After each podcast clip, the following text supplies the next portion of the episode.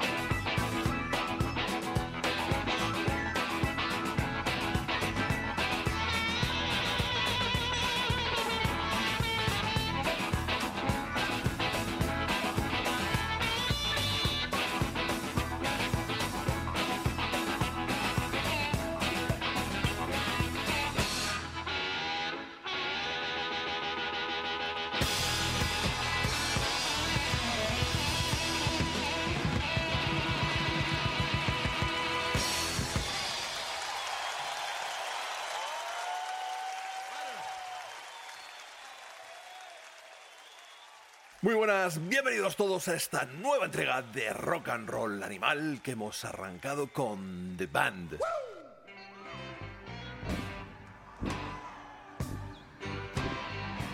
Now, when I was a young boy,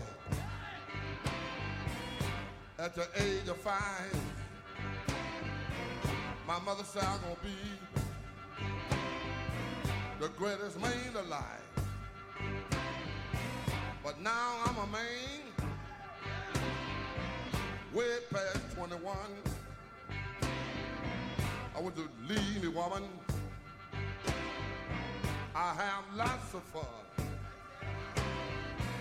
that a man,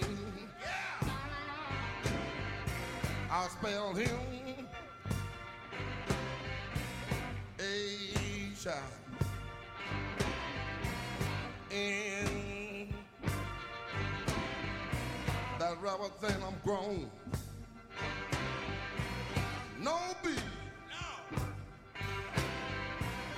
Oh, child. Why? That mean manish boy. Man. I'm a full grown man. Man. I'm a natural born lover's man. Man. I'm a rolling stone. Man. I'm a hoochie coochie man. Well, well, well, well. The line I shoot, uh, well, never miss. When I make love to a girl,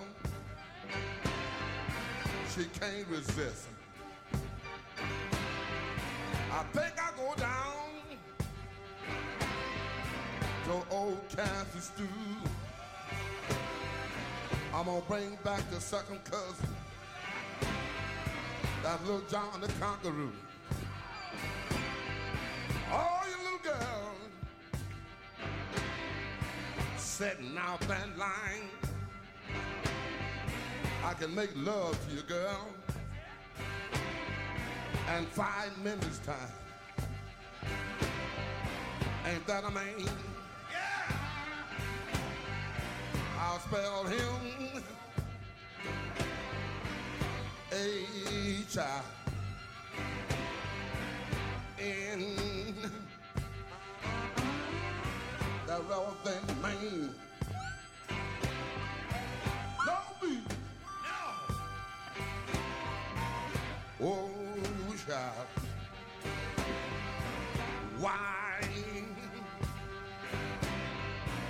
That mean manish boy.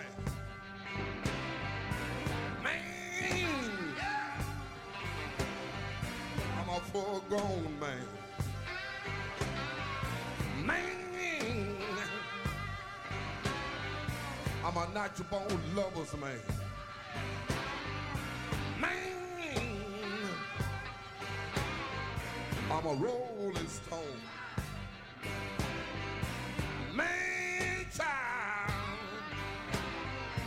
I'm a hoochie coochie man.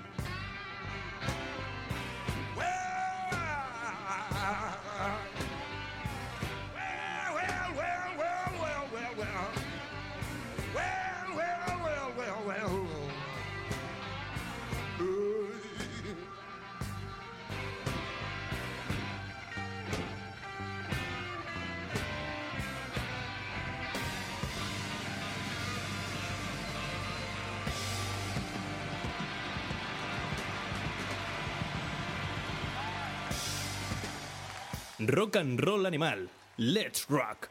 La semana pasada, Cepi Bonan nos puso los dientes largos con The Band y nos hemos visto obligados a acudir a ese mítico concierto, probablemente la mejor película musical de la historia, dirigida por Martin Scorsese. Estoy hablando del último Vals, ese concierto de despedida de The Band, una banda maravillosa mucho más, por supuesto, que la banda de acompañamiento de Bob Dylan. Un concierto con muchos invitados y hemos escuchado ese Mystery Train con Paul Butterfield y después Manish Boy con Muddy Waters. Más allá de ese primer trabajo House from the Big Pink, es una banda con un montón de discos y canciones memorables. Recordábamos con Dolphin Riot ese disco que grabaron en Bustock con Muddy Waters en 1975, pero están también su propia discografía. Por supuesto, lo que hicieron con Dylan. Va a parecer una contradicción, pero pese a que digo que no son una mera banda de acompañamiento, un día quiero hacer un top 10 de bandas de acompañamiento y desde luego yo creo que ellos van a estar en lo más alto. Ojo, va a ser duro. Eh, está la Crazy Horse, están los MGs, están los Funk Brothers, está Grateful Dead que también acompañó a Dylan y los Heartbreakers también con el bardo de Duluth. Pero no nos olvidemos de una de las del presente, los Sadies, los canadienses, que son maravillosos. Llegados a este punto, tengo que comunicaros una muy buena noticia. Algunos de vosotros ya lo sabéis, otros no. Hemos arrancado con las emisiones en directo en Twitch. Lo primero, ¿qué es Twitch? Es una web, es como YouTube. Es muy sencillo. Es twitch.tv barra jfleón rnr animal. Rock and roll animal. Es como YouTube, pero en general con programas en directo.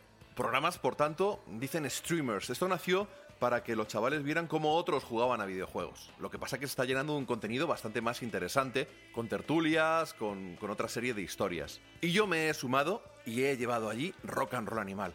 Los domingos, un programa de dos horas, aproximadamente, a partir de las 10 de la noche. Dolphin estará cuando pueda, y así fue en su estreno, por supuesto. Sin ti no soy nada, podría decirle. Pero el siguiente domingo estuvo pues uno de mis tuiteros favoritos, Hank Solo, que además de ser un cachondo mental, tiene unos tatuajes que evidencian su buen gusto. Entre semana, yo solito, pero al final suelo llevar una, un invitado, unos 15 minutitos, una entrevista. Repasamos con efemérides clásicos del rock, como en esta parte inicial de Rock and Roll Animal, pero siempre hay una trufita de algo un poquito más underground. Ya sabéis, eh, no solo hay que recordar los clásicos, hay que descubrir bandas nuevas y disfrutar con ellas, aunque ahora mismo el rock no esté de moda. Modestamente, lo que intento hacer es ese programa de televisión que me hubiera gustado disfrutar de niño, que mezclara la información con los descubrimientos musicales, sin olvidar los clásicos del rock, es decir, nada estirado de solo voy a poner música underground que solo conozco yo. No, no, no, no, no. Se trata de disfrutar. Y luego, pues ir conociendo gente eh, de bandas. Por ejemplo, han estado artistas y también periodistas musicales. Y se ha creado una, pues una conversación estupenda, les hemos dado la bienvenida con un tema, ellos lo han despedido con otro tema diferente y guardamos un pelotazo para el final del programa. Entre semana, de lunes a jueves, a las 11 de la noche. Y lo más divertido de todo es la interacción en el chat. Eso sí, para interactuar en el chat hay que estar dado de alta. Darse de alta es como todo. Un email y una clave, no hay más. Es muy sencillo. Además así podréis seguirnos. De verdad, está mm, siendo algo divertidísimo, nos lo estamos pasando muy bien, está teniendo una acogida fantástica y me encantaría que el puñado de miles de personas que estáis aquí en Rock and Roll Animal, en el podcast, que llevamos ya 12 temporadas, que a los que os apetezca, a los que podáis, os suméis a vernos de vez en cuando por las noches, los domingos a las 10, entre semana a las 11. Y luego lo que hacemos es una redifusión a las 6 de la tarde del programa de la noche anterior. Lo dejamos dando un par de vueltas de manera que de 6 a 9 de la noche podéis disfrutar del programa, aunque ya sin la interacción del chat en directo. Hay gente que escribe en la redifusión, pero evidentemente al ser una redifusión no les puedo mencionar. Avancemos. Eric Clapton ha grabado una canción de Van Morrison, Stand and Deliver.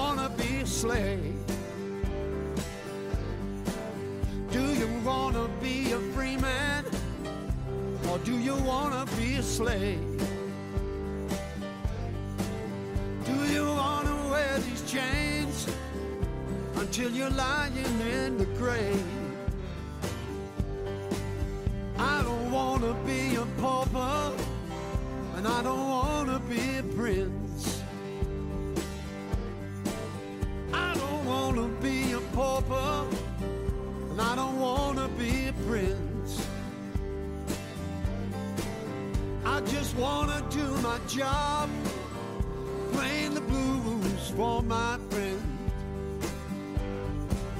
Magna Carta, Bill of Rights, the Constitution, what's it worth? You know they're gonna grind us down uh, until it really hurts. Is this a sovereign nation or just a police state? You better gets too late.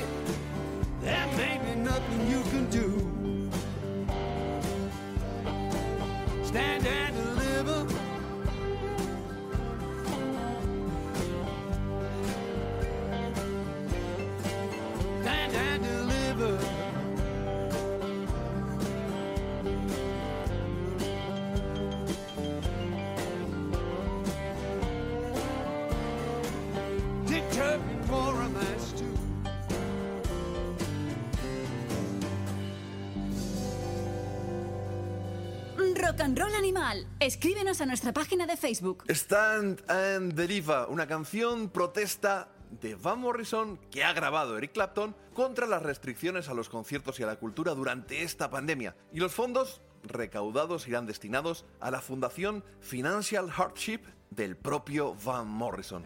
Y es que en estos tiempos de desgracia, de dolor, de, de hambruna para muchísimos, de penurias económicas, este tipo de medidas son de agradecer. También el lamento, por llamarlo de algún modo, de John Fogerty, Weeping in the Promised Land, llorando en la tierra prometida.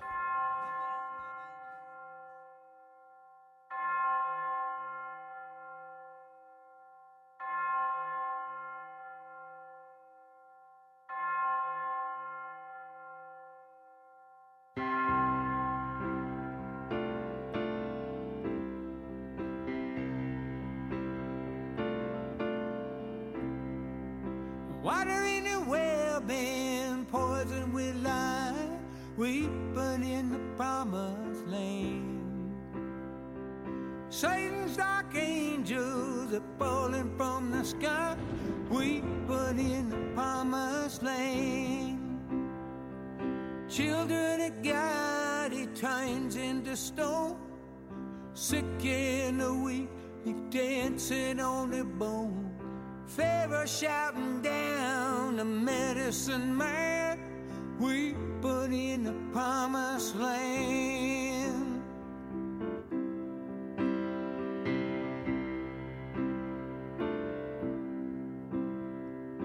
Fucking Tom Pharaoh, behold, he comes to speak, weeping in the promised land. Hissing and spewing, it's power that he seeks, weeping in the promised land. With dread in their eyes, all the nurses are crying. So much sorrow, so much dying. Pharaoh keep a preaching, but he never had a plan. We put in the promised land. We put in the promised land. I said, weeping,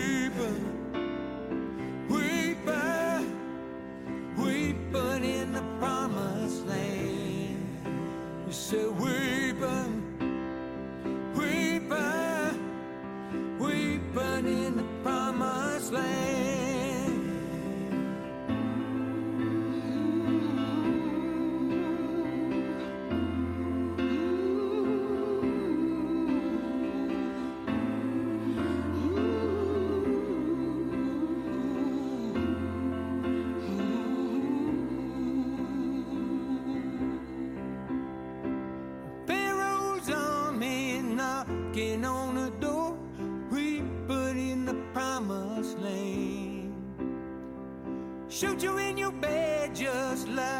Done before.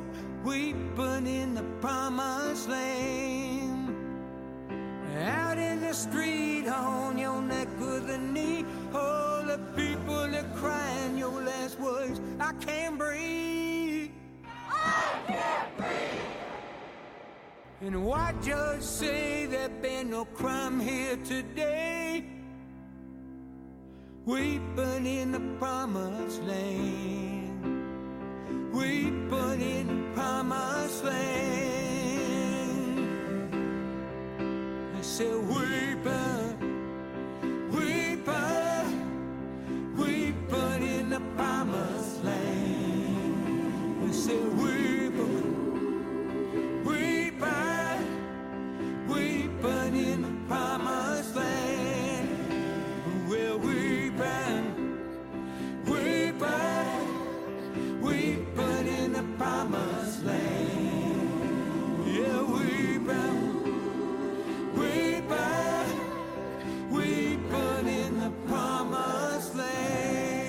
Rock and Roll Animal.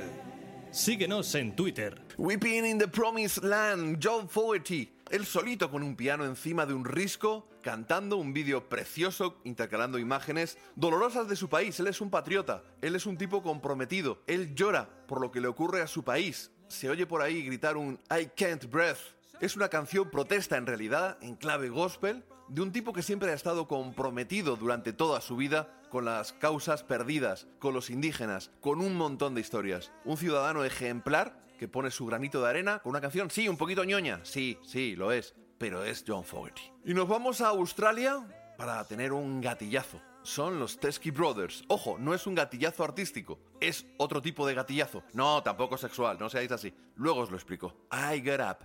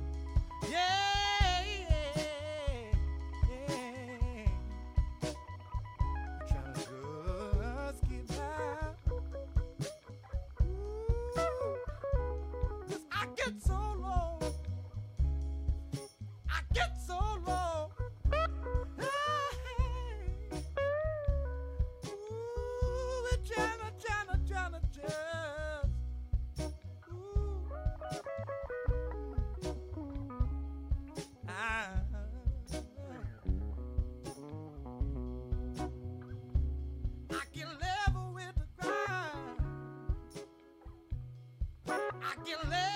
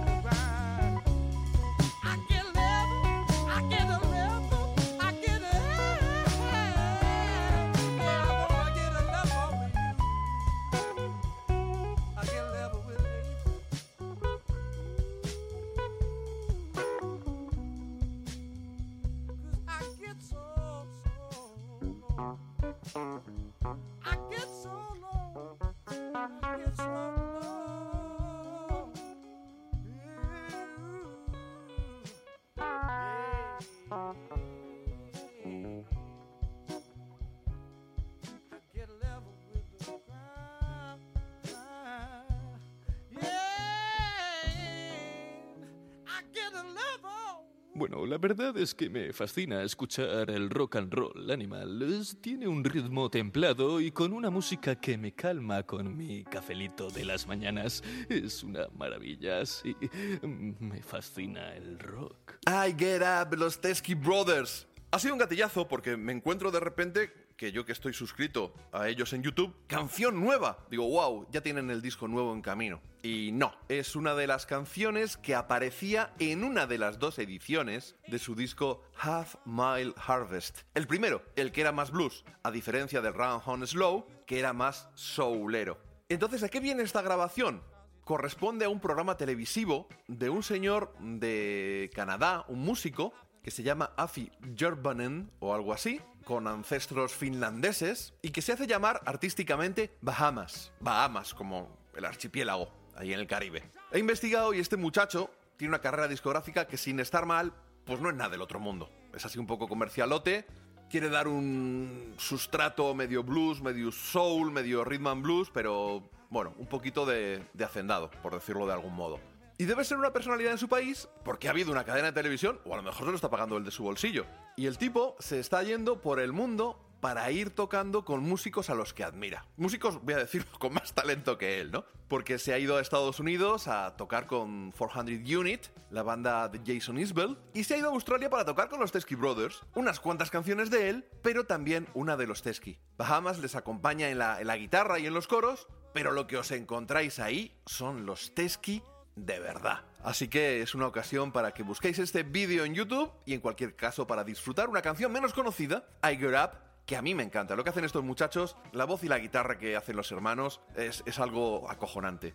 Hace 13 meses los pude disfrutar en directo en Manchester y fue un espectáculo. Ah, y hablando de conciertos, esta semana pude ver a Maika Makowski en los teatros del canal. Menuda exhibición de poderío. Maravillosa. Qué contundencia, qué potencia. Escucharemos en la recta final del programa Reaching Out to You. El adelanto, el primer adelanto habría que decir porque se acaba de publicar hoy mismo el segundo de su próximo trabajo. Y ahora los animales del rock con una banda que a Sam Bird, disculpadme la ordinariez, le ponen muy palote. The Wolf. Queridos amigos, les presento al gran Jordi Sanfribert y sus animales del rock.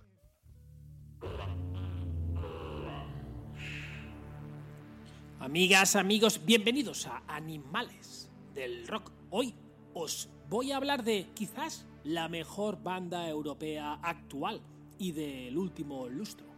Mis queridos The Wolf, una banda holandesa que practican un blues rock adictivo con tintes hard rock, incluso psicodélico, y que en su último álbum Wolfpack han abrazado con esos estilos también una cierta mm, cadencia dance, pero que no quita ningún tipo de interés a la propuesta. Su nombre procede del personaje The Wolf, el lobo, de la película Pulp Fiction, ese personaje interpretado por Harvey Keitel. En el año 2008, The Wolf ganó el premio en Kunstenwende, eh, supongo que se pronunciará así, un concurso de talentos a nivel nacional en Holanda. Y en agosto, agosto de ese mismo año firman su primer contrato discográfico. En aquel momento, el batería Luca Van de Poel tenía solamente 14 años. Su hermano, el guitarrista Pablo Van de Poel, 16, y el teclista Robin Piso, 17. En el 2009 publican su primer álbum, Strange Fruits and Undiscovered Plants, y a los conciertos en el Paradiso de Ámsterdam le siguieron en 2010 sus primeras salidas a Bélgica, Alemania, incluso colaboraron en el Crossroads Festival de Bonn, donde fueron seleccionados para participar en el mítico programa alemán Rock Palast. Um, las primeras comparaciones que se hicieron a la música de The Wolf básicamente se centraban en bandas tan míticas como Led Zeppelin, Cream, Pink Floyd o los Deep Purple. Pero si escucháis atentamente su ya larga discografía, también podréis descubrir influencias como las de Leon Russell, Feet o los Allman Brothers. El avance definitivo para el trío llegó con su segundo álbum, Orcad's Lupin, del año 2011. Luego publicaron Let God y en 2012 The Wolf 4, en cuya cara B se podía escuchar A Main Sleep, una especie de mini ópera rock. Pero realmente el gran salto a la fama les vino con el álbum de 2014, Grand Southern Electric, en la que ya pudimos disfrutar de su Southern Rock con tintes estadounidenses y que presentaron extensamente en España. El quinto álbum de The Wolf probablemente es su mejor álbum hasta la fecha. En 2016 publican Rooks Garooks, un álbum asombroso y que tuvo una buena acogida por parte de la crítica. En 2018 le sigue también el fantástico Thrust, su sexto álbum de estudio. Luego grabaron un par de discos en directo, aprovechando la fama en Europa del combo.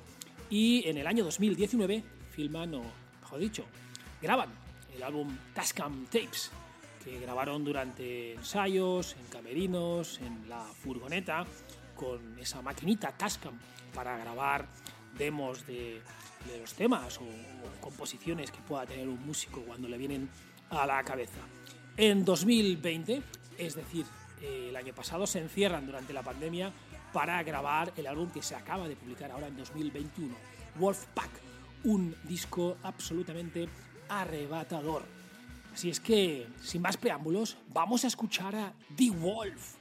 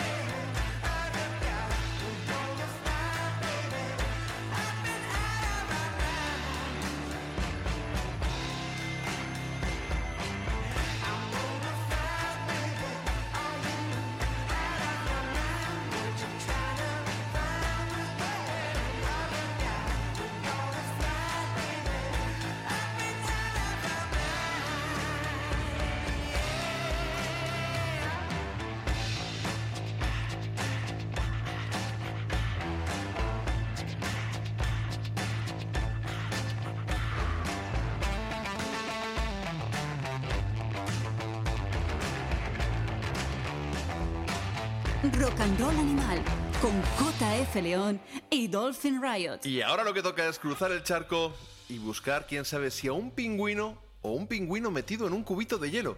Quizá abriendo la nevera o incluso el congelador para que se caliente la casa. Porque hace un mes nos reíamos de que en Madrid teníamos los huevos, las pelotas heladas. ¿Qué tal por Texas, querido Dolphin Riot? Pues aquí estamos, ¿no? Bueno, ahora ya bien. Ahora hace calor, se ha fundido la nieve. Ayer, eh, ayer era un día primaveral. Así que nada. Pero bueno, vamos, que yo, en- hemos, hemos sufrido lo que aquí se viene a llamar snowcalipsis, que es el apocalipsis de la nieve. Snowcalipsis, ¡ey, qué bueno! Yo me imaginaba a tu hija cantando por las calles Let it go. No, no, no. Let it go. De hecho, mi hija tuvo una reacción. el- mi hija nunca había visto la nieve, porque claro, mi hija tiene tres años y pico y ella no había estado en ningún sitio nevado. Y cuando estuvimos este verano en Colorado, no subimos tanto en las rocosas como para que llegara a ver la nieve. Entonces, bueno, ella tiene muy claro lo que es la nieve, porque la niña no. Aparte de que no es tonta, eh, ve, ve productos audiovisuales como Frozen. Entonces, claro, Claro. ella. La que, ¿Ha quemado la nieve? Pero Mi- Mini ha cogido un mechero para quemar la nieve, ver si olía a No, no, no. plástico, De hecho, el primer ¿o día no? le dijimos, ¿quieres, va- ¿quieres salir a ver la nieve? Y nos dijo, no, hace frío. Y nos miró como diciendo, a ver, se supone que me tenéis que cuidar. Cabrones. ¿Estáis tontos Claro, o qué? ¿por qué me queréis sacar si hay un temporal de nieve? y fue bastante divertida la reacción porque, bueno, demostró a ser cabal. O sea, demostró un, un señ, un Más- señ catalán que no sabía yo que tenía. Pero bueno, Que no tienes ni tú en un momento dado. no, aquí se ha liado parda. En realidad, el, el, el rollo a nivel de temperatura no ha, no ha bajado tanto como en Madrid. El problema aquí ha sido las Como, como que, infraestructuras. como, que, como que no. No, no, no. Ah, En, en Madrid no hemos llegado a tener menos 14 como habéis tenido vosotros. En Madrid hubo, en zonas de Madrid hubo momentos de menos 20. A lo mejor en la sierra arriba, en el pico de arriba. Ay, ay, Yo que vivo en las faldas de la sierra, yo creo que lo mínimo que tuvimos fue menos 9, menos 8, menos 10, Se menos hubo 12. récord histórico muchísimo. pasasteis en Madrid, ¿eh? De frío. Pero quizá en la sierra. A ver, yo nunca había vivido aquí en mi pueblo menos 12. Y de día menos 9 o menos 7. Aquí, Vale, aquí pero el- eso fue un la día. temperatura más baja eh, que se ha registrado en Dallas, que es el norte de Texas, o sea que es la zona, la zona fría, eh, ha sido en menos 2 Fahrenheit, que son unos menos 19, menos 20. Pues una pasada. Y ayer estuve con una, con una conocida que su hermana vive en Houston. Y en Houston, que es la costa, Sí, claro, claro. mm, que- creo, creo que menos 22, me dijo. A lo mejor exageró, no lo sé. No, sí, sí, No, sí, ha habido te- picos de menos 22. Es que eh, se ha nevado, la, ha nevado la playa. En la playa Sí, ha sí, nevado. sí, sí, sí. O sea, en, en la manga del Mar Menor de aquí ha nevado. O sea, es una cosa muy heavy. O sea, para. He estado, he estado siguiendo las noticias aquí, obviamente, pero yo siempre picoteo de España.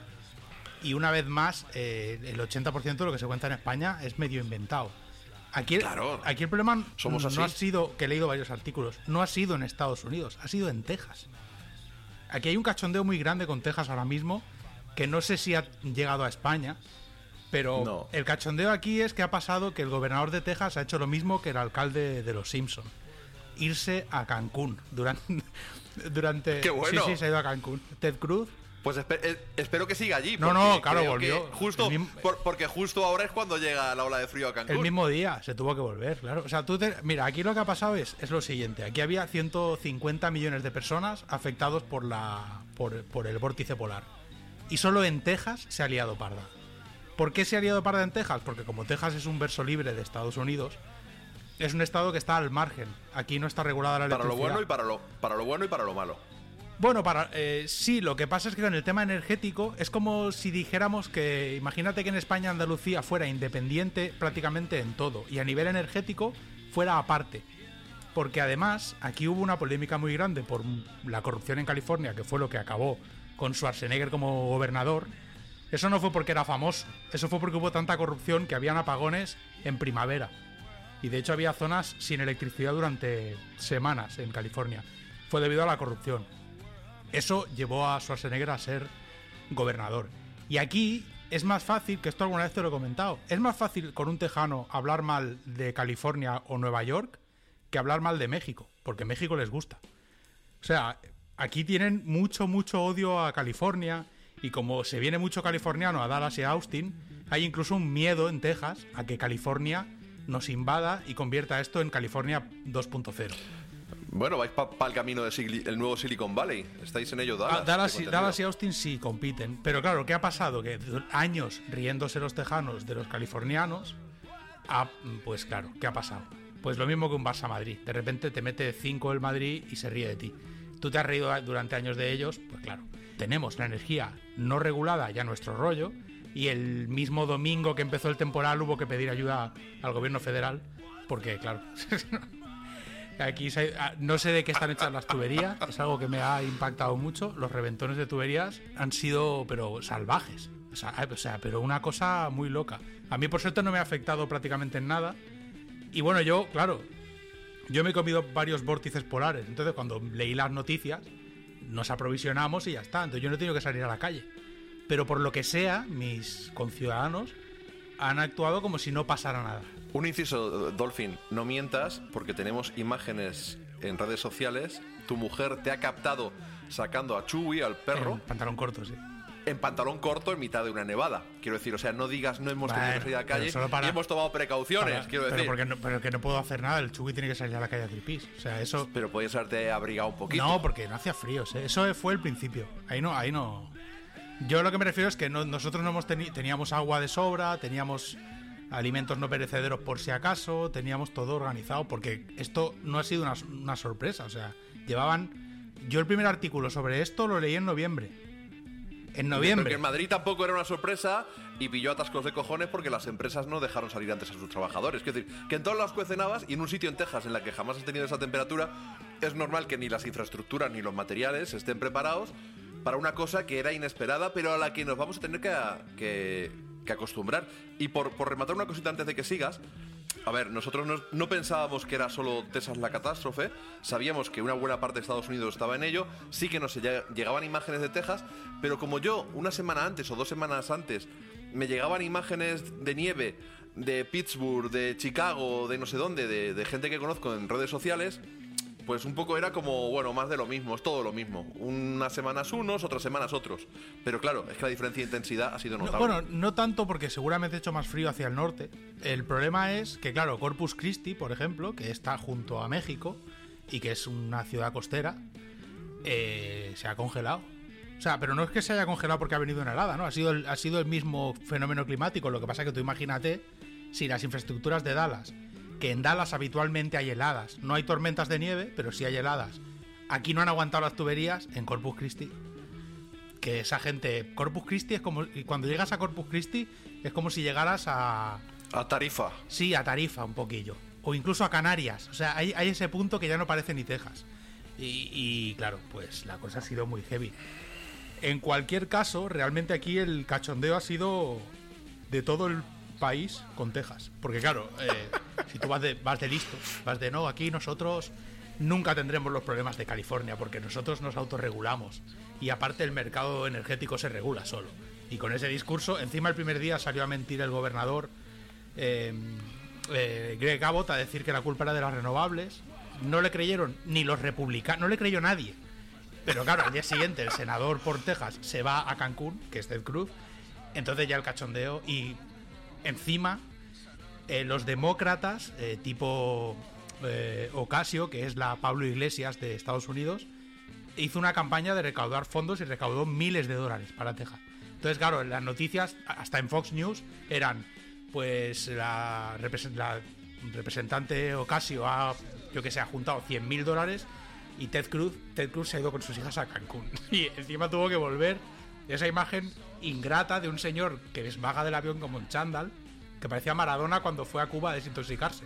Que llegó a Cuba que decía, Maradona no sale vivo de Cuba. Pues Ted Cruz, más o menos. Hoy estaba repartiendo agua el tío, como diciendo, ha- haciendo un Pablo Casado, ¿no? Voy a repartir agua. Porque ha sido divertido. O sea, divertido. Ha sido un drama. Ha muerto gente, ha sido una tragedia y... Y- Sí, morir gente muere con todo. Decir. No, no, pero se ha muerto una niña, por ejemplo, por inhalar eh, dióxido de carbono porque se habían quedado sin luz y, le han teni- y se tuvieron que meter en el coche. Ya, ya, sí, sí. el sí. accidente más grave de la historia de Estados Unidos tuvo lugar el otro día aquí, que se apilaron como 100 coches, porque otra movida de aquí es que no tiran sal, pero tampoco cierran las carreteras. Entonces, claro, las consecuencias, evidentemente, son Pero que, insisto que eso mismo nos pasó aquí en Madrid, ¿eh? En la A6, el colapso, bueno, y la M40 y la M50, ni había sal prevista, no se habían aprovisionado. Sí, es una cosa muy rara, ¿eh? Porque ya te digo que yo no soy Einstein. O sea, yo simplemente leo eh, las noticias. Entonces, claro, cuando de repente ya no es que digas el- los vecinos, el gobierno. El gobierno estatal. O sea, es decir, pero, pero macho, si esto yo estoy leyéndolo, eh, yo entiendo que el gobernador tendrá un informe similar. O sea, o tendrá Twitter. O sea, yo sigo un meteorólogo en Twitter, que es un meteorólogo famoso, y ese tío llevaba una semana diciendo, pues se va, se va a Que se va a liar. Claro, se va, se va a congelado hasta la playa. Porque además se congeló hasta la playa. Y ahora está en México. Bueno. o sea que bueno. Mira, tenemos una nueva sección en, en Rock and Roll Animal, que es los desastres naturales de Dallas. Mm, ya tuvimos, el- en vez de Teo va al cine, pues tenemos Duffy sobrevive a un tornado y ahora Duffy sobrevive a un vórtice polar. Pero otra de las secciones habituales en Rock and Roll Animal es tenemos una nueva canción de los Downtown Losers. Y en esta ocasión, Duffy, por, por vergüenza, por mm, cuestión artística o por lo que sea, no ha cantado.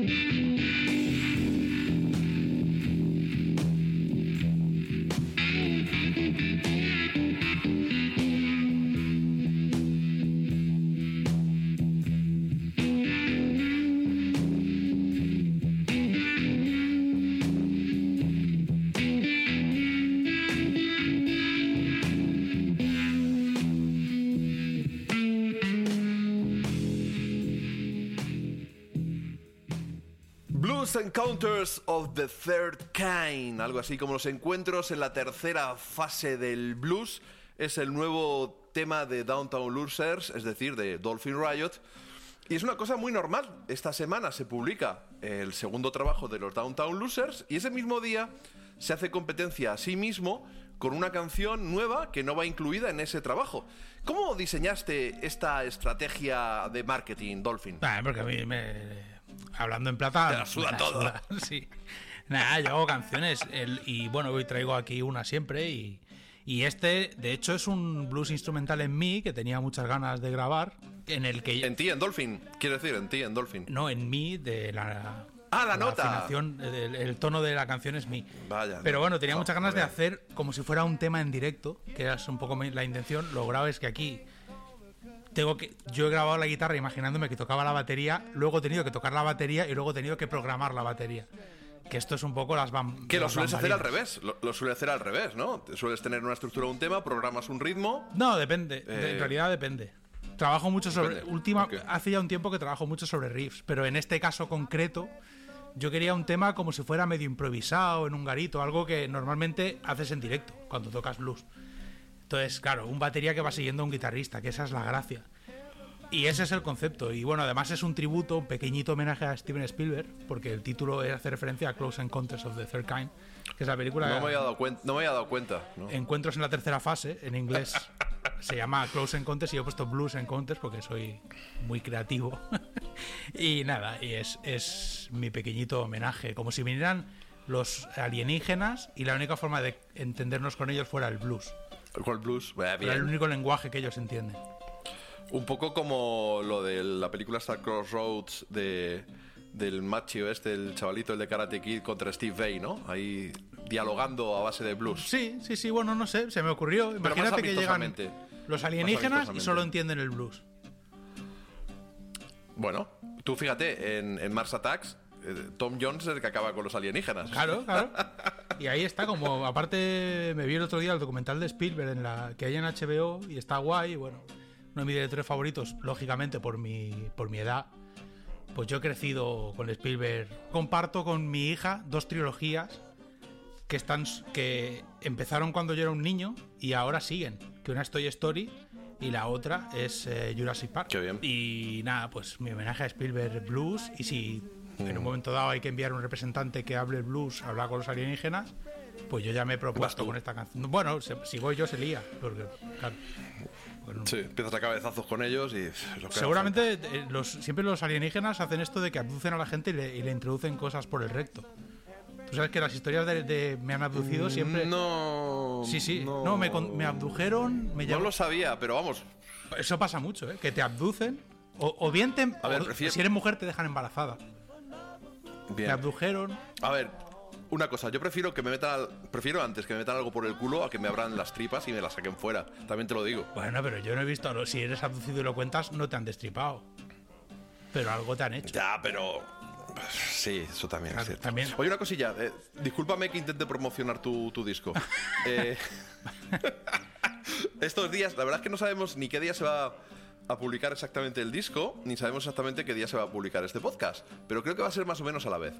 Y bueno, lo que sí es cierto que cuando la mayoría de estos escuché, cuando la mayoría de vosotros estáis escuchando este podcast, porque dudo que todo el mundo lo vaya a hacer en el minuto uno, pues en el Ruta 66, la, en la web de la revista Ruta 66, vais a encontrar pues el estreno del videoclip que se ha marcado Dolphin de la canción que le da título al álbum y os vais a encontrar una entrevista en la que yo pues le toco un poco las, las pelotillas e intento pues sacar información pues de, de lo que es este, este proyecto que empezó como con sus canciones con, junto a Albert Solo cantándolas Albert tocando la guitarra y Dolphin la batería y luego pues eh, Luis Herrero se llamaba el productor Miguel. ¿sí? Luis no Miguel Miguel Miguel Luis Herrero es el Miguel. periodista. de- Vale, se me ha ido. Bueno, pues Miguel, el productor que metió algún órgano, metió algún bajo, metió hablando de meter órganos, de deducir, meter cosas. Bueno, en realidad, pues el algún productor órgano. del disco era yo, Esto- pero bueno. eh, metimos, Vale. metimos mano los tres. Porque yo soy, yo soy magnánimo. Entonces, Eh, Y, y MacGyver también. Eh, el caso es que el disco quedó muy, muy guapo. Y bueno, pues el exilio, el autoexilio de Dolphin en Dallas, pues le ha llevado, ya lo sabéis, a ir estrenando aquí canciones en cada programa. Y se ha juntado con unas canciones cuyo hilo conductor, como muy bien me cuenta él, no es el sonoro, sino más bien, pues que son canciones de pandemia y paridas durante la pandemia. Y las ha juntado, las ha empaquetado. Y bueno, pues por ahora están en las plataformas. Esperemos que algún día haya una tirada corta de, aunque sea corta, quiero decir, de, de CDs o de vinilos para poder hacerlo, los que somos fetichistas de este medio. Y, y bueno, pero como veis, mm, no deja de trabajar. De hecho, una de las canciones, la última, una de las canciones del disco iban a ser ocho, al final son nueve. Y fue la canción que os presentamos hace un mes, creo, que al final le dije yo, Dolphin, métela. Y yo te diría casi, mete esta también, si estás a tiempo. No, no, no, esa Si to- Eh, En el momento de grabar esto, este programa, en el momento de grabarlo, todavía no está el disco subido a la plataforma, todavía no está publicada No, la pero entrevista. esta- esto es otro concepto. Esta, esta no, ¿no? Esta es otro concepto. Eso es otro rollo. Los artistas sois así. Pues nada, ya para el siguiente disco, ¿no? Sí, bueno, no- tengo ganas. eh, claro, es que entre la nevada y la pandemia, pero bueno, tengo más o menos el plan de que cante más Crystal en este disco, si ella quiere, que en principio quiere. Porque vamos, yo canciones tengo muchas, lo que no me gusta es cantar. Ya nuestros oyentes lo saben. Pero lo estás haciendo bien, tío. No, en realidad no, pero bueno, como, tam- como tampoco lo escucha mucha gente. O sea, una cosa guay es que lo, lo que yo hago no tiene mucha repercusión. Lo estás haciendo lo suficientemente bien. Y hay gente que canta mal y tú mal no cantas. Que tú no te gustes, lo respeto. Lo entiendo, por- lo entiendo porque eres un tío crítico y es, muy difícil gustarse uno mismo en cuanto uno es crítico y si encima no te consideras cantante, que probablemente no lo seas. Pero vamos, yo creo que cantas bien, entona- entonas bien y creo que empasta bien pues con tus riffs, con tus mm, ritmos tribales de batería y de blues cavernícola, tío. A mí me encanta, ¿qué quieres que te diga? Lo que me gusta de cómo ha quedado el disco es que es un poco testimonio de mi pandemia. Ese es el concepto. O sea, a la vez que es un disco de canciones que me gustan, es una especie de testimonio de, bueno, estos meses, esto es lo que he estado haciendo y es lo que he estado aprendiendo. Y, y en ese aspecto sí que estoy orgulloso del resultado y me gusta. Pero, pero cantar sigue siendo algo que no me gusta hacer. Es como igual si yo Que te sí, obligara a ti, por ejemplo, Oh, pesado, a hacer eh, abdominales. pesado, que se ve llorón. claramente que no te gusta hacerlo. Entonces, ¿Cómo que se ve claramente? Acabo de perder 3 kilos, gilipollas. No, pero es como eso. Pues mira, hazte unas flexiones JF. No te va a gustar. Ahora voy, ahora, espérame, que, espérame que voy. No, una cosica, una cosica. Eh, quiero decir que yo te entiendo, ¿vale? Yo te entiendo, pero mm, respeta la opinión de los que desde fuera, sin tener ese sentimiento de, uy, cuánto he sufrido cantando, el resultado no solo no nos disguste, sino que nos guste. Y lo que ocurre es que en algunas canciones tu voz tiene más efecto, en otras no. A eso me refiero con lo de falta de unidad, sobre todo, ¿no? Porque si la voz fuera más uniforme y no estuviera la de Crystal, si digamos que siempre la voz mm, tuviera pues un mismo efecto, un eco, un... Por ejemplo, James Addiction, pues la voz de Perry Farrell es Perry Farrell siempre con el mismo efecto, el mismo delay, el mismo eco, el mismo flanger o lo que le metan. Porque Perry Farrell no canta una mierda. Pero eso es una decisión artística. O sea, puedes Y, cambiar. Pues eso. Claro. Entonces tú has tomado diferentes decisiones artísticas con tu voz en las diferentes canciones. Y a eso me refiero con lo de falta de unidad. Porque evidentemente es blues, es- son riffs, unos más cafres, otros menos. Así que nada. Que nos ha gustado, que ya está, que el mes que viene probablemente traerás otra canción, que nos gustará también, como la que has traído hoy, estos encuentros en la tercera fase del blues. Y lo que a mí ahora mismo me, apetecería es que me contases cómo te cambió tu vida hace una semana con esa, con esa experiencia en, en- en mi Twitch. A ver, no me cambió mucho. pero fue muy divertido. La verdad es que fue una versión 2.0 de Rock and Roll Animal. O sea, Rock and Roll Animal es. Sí. Eso, eh, ¿Sabes eso que dice la gente de que está vivo? Rock and Roll Animal está vivo. Esa sensación y esa sensación me gustó. Creo que mejora mucho el programa con la interacción. Yo no interactué porque no tenía un no tenía acceso a Twitch, pero eh, la próxima vez intentaré no parecer idiota e inte- interactuaré. Me pondré una tablet Estuvo. y, podré- y di- y diré en el chat cosas. Si tú me ves aquí, la que tengo montada es el ordenador, una tablet y el móvil. Y los tengo ahí con diferentes soportes, porque para hacer la emisión de Twitch es un jaleo y controlarla yo, yo solo. La verdad es que ha sido una experiencia maravillosa. Te lo he dicho en privado y también delante de algunos amigos. Gracias, Dolphin, porque fue idea tuya. Y si te hubiera hecho caso, llevaría ya un par de meses, por lo menos, como mínimo, si no más, haciendo Twitch y te costó convencerme. Y es un curro de cojones, ¿eh? No es la horita y media que estás hablando. Es un curro de cojones. y me lo he empollado y creo que hemos hecho he hecho perdón voy a, voy a apuntarme yo los goles cuando los meto he hecho una layout una pues un entorno visual bastante guapo con un poco entroncando con el Olimpo del rock, con el rollo cómic, con, con decorado. Quiero decir, es como un programa de televisión en, en miniatura, con videoclips, que se ven los videoclips, con un invitado.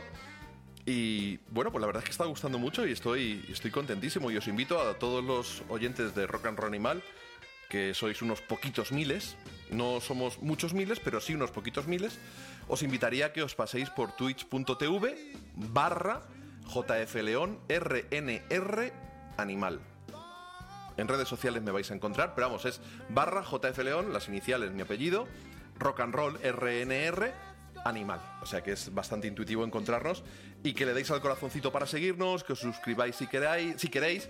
La verdad es que la experiencia, eh, lo, ¿sabes lo que me ha sorprendido sobre todo? Es la interacción con los oyentes. Porque sí es cierto que yo desde que estaba haciendo el mongolo en Europa FM, no pinchando las canciones, sino como mongolo, la verdad, como entertainer, haciendo concurso de mierdas, que ahí estabas todo el día leyendo en directo los SMS, que la gente se gastaba 30 céntimos para enviarte SMS, tío. Tía, SMS. Flipas. Sí, sí, sí. Al principio no teníamos ni redes sociales. Es que te hablo de 2006. No teníamos... No, no, sí, sí, yo, sí, yo soy oyente de radio de toda la vida. Por eso. Lo, lo que no me acordaba que hubo una época de SMS, tío. Me acuerdo de la época de los emails. Yo he enviado emails a programas Sí, de radio. emails por supuesto. Luego SMS que teníamos una pantalla que nos lo cargaba y los leíamos. Y eran 30 céntimos o no, o, o más incluso al principio. No recuerdo bien. Luego ya eh, hicimos un blog. Y en el blog la gente en los comentarios ponía cosas. Y ya luego llegaron las redes sociales y ya pues empezamos con Facebook. Y yo ya luego me cansé y me fui. Entonces, eh, la verdad es que esa interacción en directo, pues eh, llevaba mm, casi 10 años sin tenerla. Y que la gente te vaya escribiendo en el chat de, del programa, de, del, del Twitch. Que la gente te, te vaya opinando, que la comunidad que se está creando, bastante divertida. Yo os lo aconsejo. Los, de lunes a jueves estoy a las 11 de la noche, yo solo con un invitado. Y los domingos es un poquito antes, es a las 10, es un poquito más largo. El invitado, en lugar de estar solo al final, está todo el programa. Casi siempre será Dolphin, cuando no pueda Dolphin, pues estará Sanfrey. O por ejemplo, hoy que vamos a grabar esto, pues un tuitero que, que yo me parto de ris- de risa con él, pero sobre todo es que lleva tatuado el esqueleto de, de Social Distortion y de Radio Berman el logo, y que tiene un buen gusto musical, pues le he invitado, no iba a estar Dolphin, y, y digo, bueno, pues vente tú. Y yo creo que no lo he grabado todavía, o sea, no lo hemos emitido todavía, pero creo que está bastante divertido. Podéis encontrar además eh, extractos del programa en, el Olimpo del Rock. Por ejemplo, el programa de Dolphin está entero. Lo único que las canciones están un poco bastante capadas porque por un tema de derechos no se pueden almacenar las canciones en, en YouTube. Lo mismo ocurre en, en Twitch. Así que podéis verme el, programa a las 11 de la noche de lunes a jueves, los sábados, en los domingos, perdón, a las 10, y luego suelo hacer una redifusión al, al día siguiente del contenido de la noche anterior a las 6, pero probablemente lo retrase a las 7 de la tarde. Ya os digo, de todas formas, si entráis en twitch.tv barra ahí os encontráis todo y vais a ver cómo va a ser una forma de, de irse divertido a la cama, eh, porque nos lo estamos pasando pues muy bien y mm, Dolphin, de verdad, mil gracias de nuevo. Mil gracias. A ver, yo para eso estamos. Yo soy tu amigo joven. Eh, tu amigo Eres como- joven. eres como mi eh, little bro. Tienes que haber alguien en tu vida también que te diga, oye, que mira, que ya no hace falta que vayas a lavar la ropa al río, que han inventado la lavadora. Eso.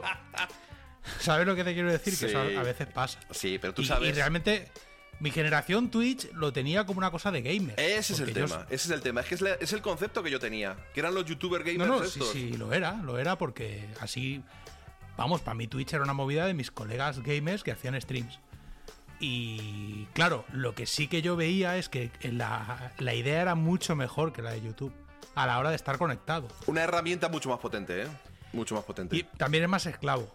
Es Sí, decir, porque también. si yo conozco, yo tengo amigos de toda la vida que ellos que juegan a videojuegos una jornada laboral tranquilamente. Sí, pero es que ya lo O sea, hacían sin, sin emitirlo. Sí, sí, no, no, sin emitir, o sea, es decir, sin que nadie los obligue, juegan, si pueden, 6, 7, 8 horas al día. Entonces, claro, esa gente cuando le dieron la herramienta para emitir lo que hacían, en su, vida, su vida no cambió. Y encima, Claro. y encima se empezaron a ganar la vida, cambió para bien. Hombre, en este caso, el público al que tenemos acceso eh, haciendo lo que yo hago es más limitado que los gamers, evidentemente, también por una cuestión generacional. Y es un programa que me lo han definido y la verdad es que me ha gustado la definición. Una mezcla entre Rock FM y Radio 3. Desde el punto de vista Rock FM, de que damos información de efemérides y de clásicos del rock, que en la, en la recta inicial, el arranque del programa aquí en Rock and Roll Animal, siempre suenan, o sea que no dejó de ser yo. Intercalamos esa parte final también que yo meto de cosas más ruteras, como quien dice, más de Radio 3, más producto independiente, blues, country, pero también actual. Y, y bueno, pues entrevistas. Entonces, sí, me parece que es como un programa de televisión que aúna esos factores. Y a nivel de factura, pues, yo creo que está chulo, ¿no? O sea, no. eh, Está todo eh, yo sé, esperaba, creía que iba a estar peor. Creí- Creía, creía que no iba a estar tan, tan molón a nivel de, de imagen. No, menos, está guay. Si aparte tú tienes el culo pelado ya. de- Gracias por llamarme viejo. No, pero lo has hecho mucho. No hace falta ser viejo para tener el culo pelado. No, y aparte hago un poco el payasete, porque. eh, mm, o sea, soy yo, por supuesto, pero me maqueo con mis gafas de Elvis, con mi gorrita de llamas, eh, detrás de. pareces un delincuente, ¿eh? Una, o sea, la pinta que. Eso es lo que me Claro, no- dijiste en la primera claro. emisión. Que parecía que venía de reivindicar un atentado, ¿no? O algo así. Sí, algo. La pinta era un poco de comunicado de una banda terrorista, pero bueno, eh, también es divertido. Y al fin y al cabo es rock and roll, entonces bueno. Eh, Pues ahí de- y detrás siempre pongo pues eh, pósters, discos, un poco ad hoc del continente, del continente, digo, del contenido del programa. Pues ahí te puse cositas de blues, para que te sintieras bien tú, para que estuvieras a, gusto. Oye, vamos a poner un, un discarral que me encontré por ahí, me llamó la atención la portada. ¿Sabéis la mítica foto esta de, de Chuck Berry? No la de haciendo el paso del pato, sino esta que está espatarrado de frente mirándote al jepeto ahí en blanco y negro con la guitarra en ristre. Bueno, pues hay unos tíos llamados Knife for an Eye que han puesto esa foto en la portada, le han puesto muchos rayos y yo dije, esto tiene que sonar de la hostia. Y la verdad es que sí, es dar cera, pulir cera, creo que dijiste tú en, en Twitter, y si no lo dijiste tú, lo diría Eso sí. alguien. Un rollo entre Motorhead, Zeke, eh, yo qué sé, los Hookers, todas esas bandas de, de punk and roll que me ha dejado flipado. Getting Hooked.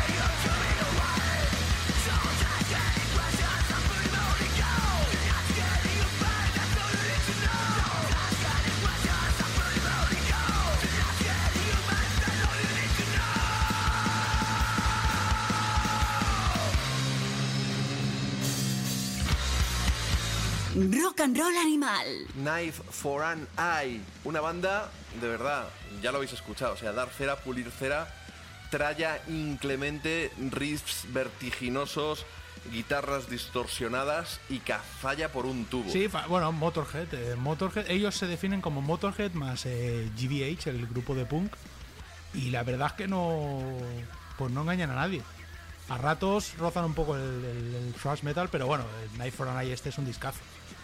A mí me lo pasaste tú y flipé, porque además eh, no los, son suecos, pero yo no los conocía. El, el, el batería, Charlie Cleason, es una especie de leyenda del punk, por lo que yo Sí, desde los investigado. 80 o así, está por ahí dando Sí, del grupo Anticimex. Lo que pasa es que, claro, eh, en Suecia eh, hay, pues a lo mejor 200 millones de bandas de culto, Sí. de, de estilos extremos. O sea, hay bandas de culto que son, que a lo mejor hicieron un EP de death metal en cassette en el 87. Un, un segundo, voy a hacer una cuenta. Si Suecia tiene 8 millones de habitantes, para tener 200 millones de bandas de culto, Imagi- si cada habitante, incluyendo los ancianos y los niños, tienen 30 bandas de culto, o sea, aparte habrá bandas que no sean de culto, pues eso, tocan a 30 bandas de culto por habitante. Perdona, eh, sigue. No, no, pero que Disculpa. lo- te lo digo en serio. O sea, yo tenía colegas en, en Suecia que eran auténticas enciclopedias, pero, pero niveles muy locos. O sea, nivel, eh, si no tal grupo, o sea, como si te dijera, por encima grupos suecos, con nombres en sueco, Claro, de metal Es extremo. lo que tienen los suecos, que suelen tener, pues. No, palabras- hombre, no, son súper americanos. ¿Qué va? Sí, Los pero- suecos son súper estadounidenses. Pero alguna hay en sueco también. No, ¿sabes? no, no, no, no, te digo. eh, Quitando el metal extremo, todo lo que hacen es súper estadounidense, súper anglosajón. De hecho, yo creo que se creen que son estadounidenses. Eh, lo que te digo es que de repente es. No, no, es que yo iba a tocar algún festival en el que de repente compartías escenario con un grupo de señores mayores. Decían, no, esto es una leyenda, esta gente. Así que han hecho. Hicieron un EP en el 84 de tres temas. Y luego se separaron y no han vuelto a hacer nada, pero los hemos reunido para el festival.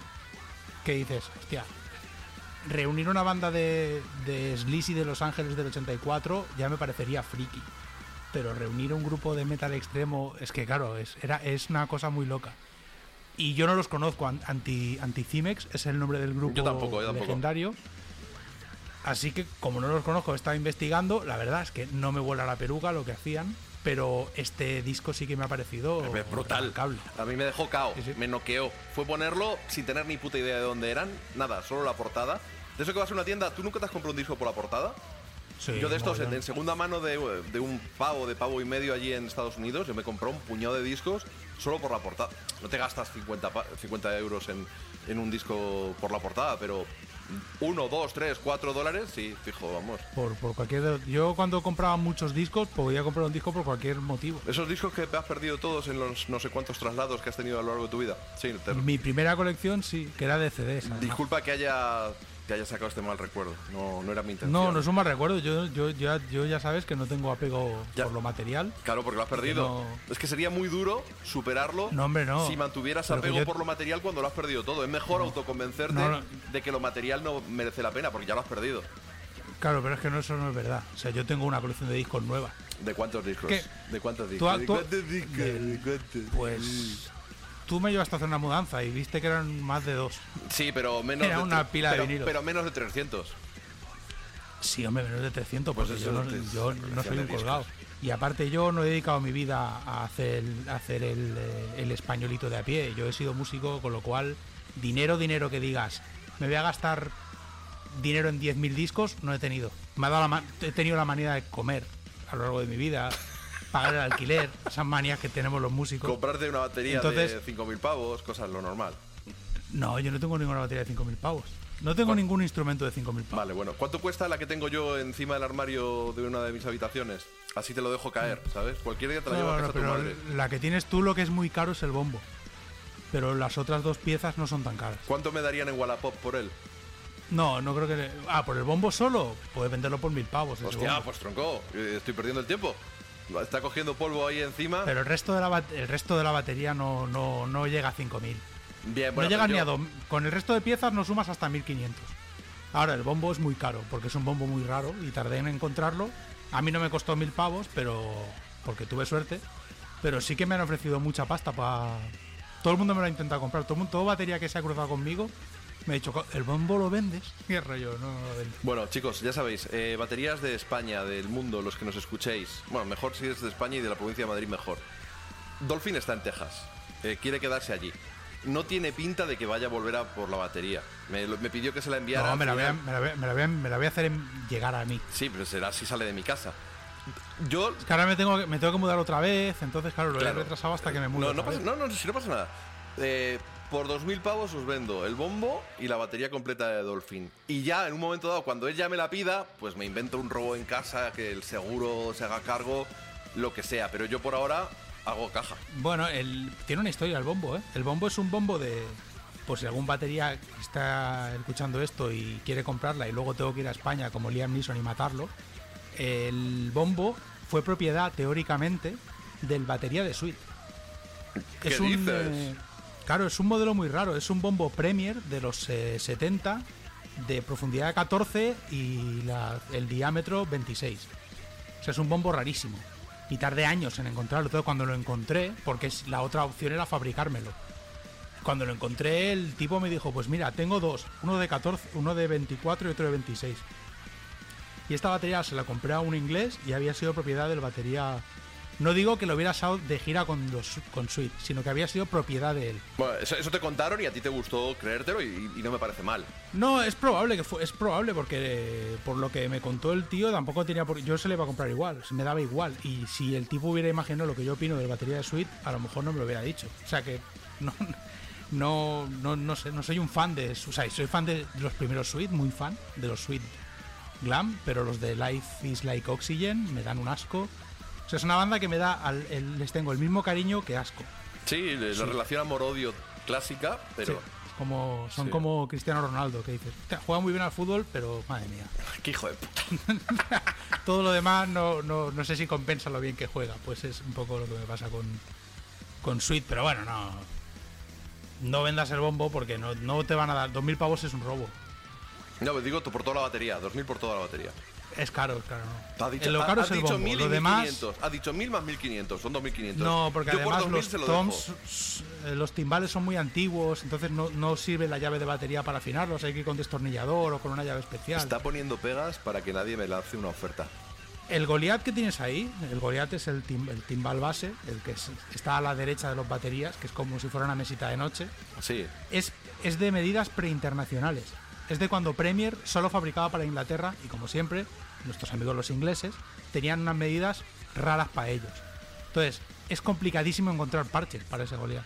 Lo que pasa es que tiene un sonido único, porque es un Goliath que tiene, bueno, del 64 creo que es. O sea, tiene más años que tú. Bueno, voy a hacer una cosa. Se lo voy a llevar a la madre de Dolphin de vuelta. No vaya a ser que algún gilipollas venga a robármelo. y al final ni lo vendo y encima me roban el, el este y la casa. No, pero ese Goliath, ese Goliath es barato. Porque la gente no lo quiere, porque es difícil encontrar parches. Por los tamaños. Ya lo pillo, ya lo pillo. Pero, Entonces, pues te digo, es un, no es un Goliath caro, es un Goliath que suena muy bien, pero. pero un costó, elitista, un, un gourmet del sonido lo valoraría. de- es que eso, de eso ya no queda, ¿eh? La gente. Yo no quiero ofender a nadie, ¿eh? pero esta gente que se compra esta batería. No, es que claro, es que ya me estás tirando de la lengua. Estas baterías de. W de mierda, que suenan todas iguales, suenan plásticas. Hay, una, hay un síndrome, un síndrome que es una enfermedad, es peor para mí, la peor pandemia del siglo XXI es esta, que es el síndrome eh, Nickelback, que es que todo puto Dios suena como Nickelback. Y es horrible, sobre todo las baterías. O sea, las baterías en el siglo XXI, con honrosas excepciones, son gente que lo que quiere es un instrumento con el que no tenga prácticamente ni que currarse el sonido, que suene solo. Que yo le ponga un- le apoye un parche, le dé un golpe y suene como la batería de Metallica. Eh, ¿Puede sonar como la batería de Metallica? Esa clase de gente que les tengo mucho cariño, ¿eh? que esto, si alguien se está dando por aludido, que sepa que lo digo desde el amor. Sí, como, todo amor. lo que tú dices siempre. Pero para mí eso es un problema que hay, problema, un síndrome. Entonces la gente se compra estas baterías que de W que patrocina algún, yo que sé, el batería de Dream Theater. Y eso es una mierda que flipas. Pero eso es mi opinión. Claro. Bueno, tu opinión va a mejorar porque vamos a pinchar uno de los últimos lanzamientos de Third Man Records.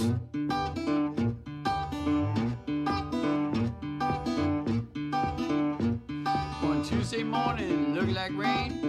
Round the curve came a passing train. On the blind said, Old Bill Jones is a good old hobo and he's trying to get home. Just trying to get home. He's a good old hobo and he's trying to get home. Way down in Georgia on a tramp, roads are getting muddy and leaves are getting damp. Gotta catch a freight train, leave this town, cause they don't allow hobos hanging around. Hanging around.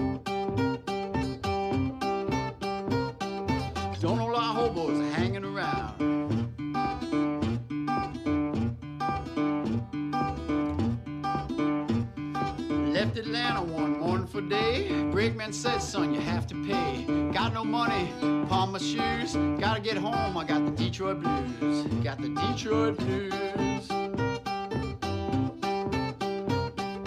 Gotta get home, I got the Detroit blues. Boss's daughter said before she died, she'd fix the car so the boys can't ride. When they ride, ride the rides, put their trust in the hands of God. In the hands of God. Put their trust in the hands of God. Old Bill Jones said before he died, there's two more roads that he'd like to ride.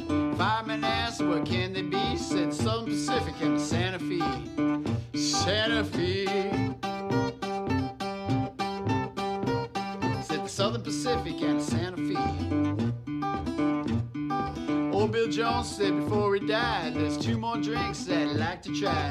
Fireman asked, what can they be? Said, cup of water and a glass of tea. Glass of tea. Cup of water and a glass of tea. Casey Jones was a good engineer. Told his fireman not to fear. Pour on the water, boys, shovel your coal. Stick your hand out the window, watch the drivers roll. Watch the drivers roll. Stick your head out the window, watch the drivers roll.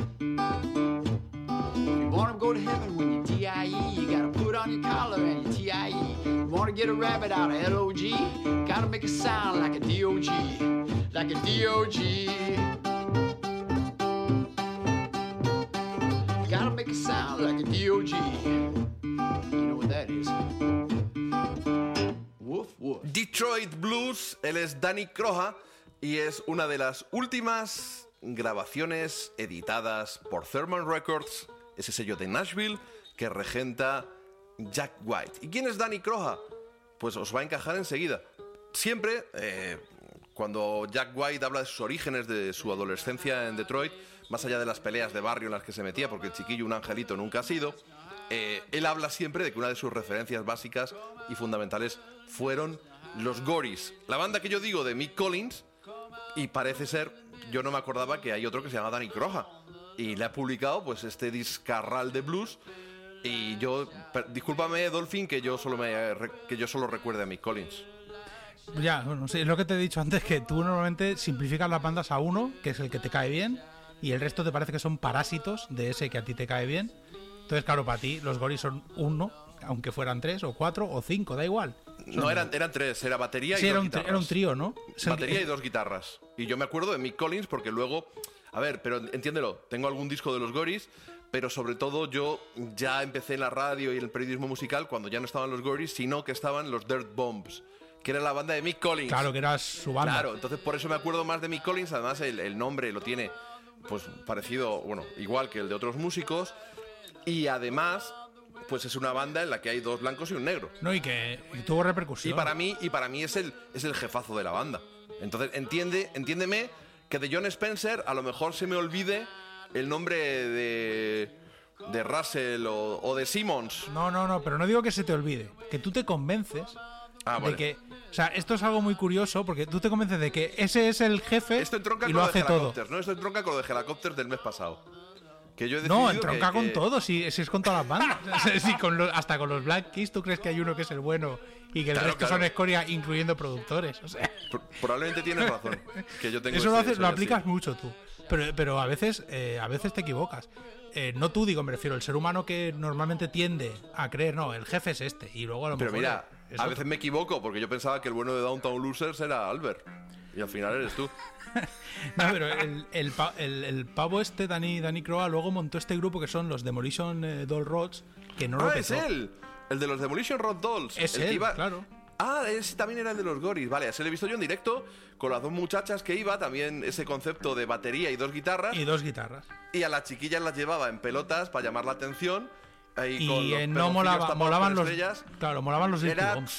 Bueno, claro, pues, los, vale, los Demolition Rod Dolls eh, no estaban mal, pero bueno, pues eso, banda de garito para verle. Ay, mira, van en tanga y con una estrellita tapándole el pezón. Ay, qué graciosas son. Y toca la batería de pie. Nah, era un, sí, rollo raro, porque aparte este concepto de dos guitarristas y baterías muy de blues también. O sea, los garajeros eso lo sacan del blues.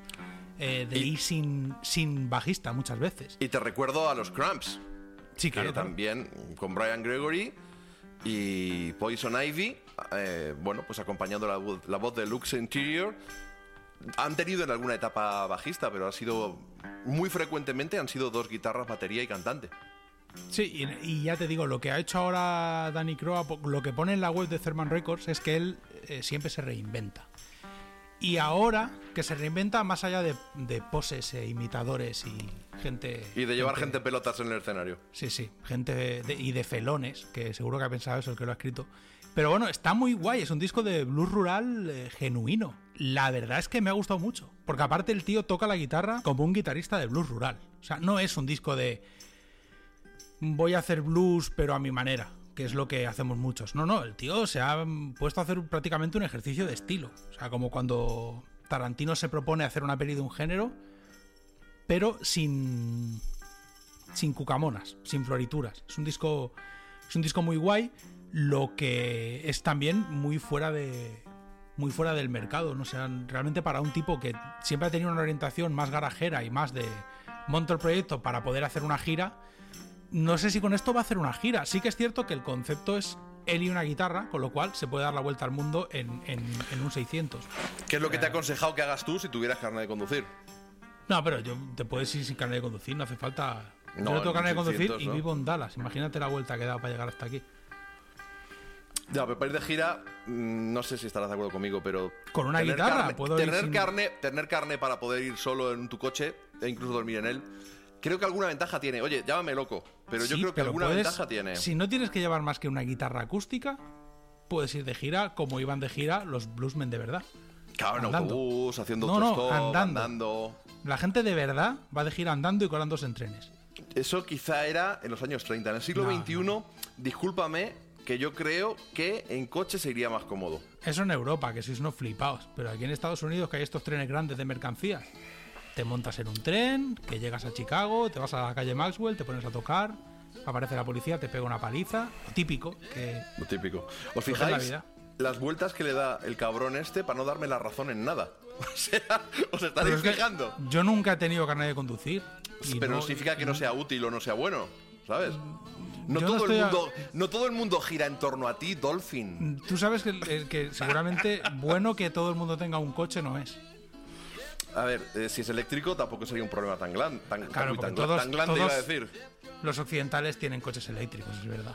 Bueno, es, es una tendencia que va al alza. Sí, sí, sí, sí, no, sí, sí, seguramente la mejor idea del mundo fuera de empezar a usar hidrocarburos. Ahora visto así con perspectiva dices, qué idea, la raza humana, qué bien, qué bien pensado todo, qué bien A hecho ver, todo. Yo creo que mal pensado no estaba, porque en aquel momento no fue un problema. No, claro, el. Problema, el problema ha sido que las alternativas a los hidrocarburos se hayan metido en un cajón o que las propias empresas, eh, la- las grandes multinacionales petroleras, hayan comprado patentes de la pila de hidrógeno y de un montón de historias y lo hayan metido en un cajón para evitarles el negocio. Y es la codicia, lo decía el agente Solverson en la segunda temporada de Fargo. El problema no es el capitalismo, el problema es la codicia. Si, Bueno. esos señores, si esos señores petroleros dijeran, oye, hay una alternativa, vamos a trabajar en ella paralelamente a seguir explotando esto. Esa codicia de, aunque se joda el mundo, yo voy a seguir vendiendo esto y voy a guardar este invento, eso es lo que jode el mundo. El capitalismo no jode el mundo. Bueno, tú piensas que los, los motores de combustión se desarrollaron para ir a la guerra, no para ir al mercado a hacer la compra. Da igual, al final... claro. al final- No, pero me refiero, me refiero. Los bolígrafos se desarrollaron para que los astronautas pudieran escribir no sé qué y la pasta de dientes no sé cuántos y al final los utilizamos nosotros. A veces da igual el origen. Eh, hay el uso inventos, hay inventos que, en, que en origen hay maldad en el origen. Muchos inventos. Eh, yo soy del señor Bat y de su máquina a vapor, eh, quemando carbón, contaminando, en un momento en el que se podía contaminar. Lo que hay que hacer es, teníamos que habernos bajado del caballo de hierro un poquito antes. Poder se puede contaminar. La ¿eh? tecnología, la tecnología ¿Todavía? daba para bajarse antes de ese caballo, como quien dice. Pero Lo que se pasa puede que el contaminar, ¿eh? Yo recomiendo a la gente que tire pilas al mar y baterías de coche usadas. Cuando no sepas qué hacer con una batería de coche, al río. Vale. Eh, vamos a tirar a Dolphin un momentito al mar para que se calle un rato y vamos a escuchar a Jim Keller.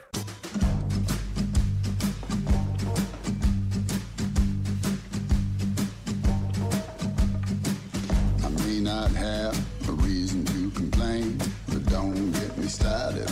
Don't get me started. Every day, they're all the same. So don't get me started. Don't get me started. Nothing to do here all alone. No one to talk to, no place to go. I may not have a reason to complain, but don't get me started. Don't get me started.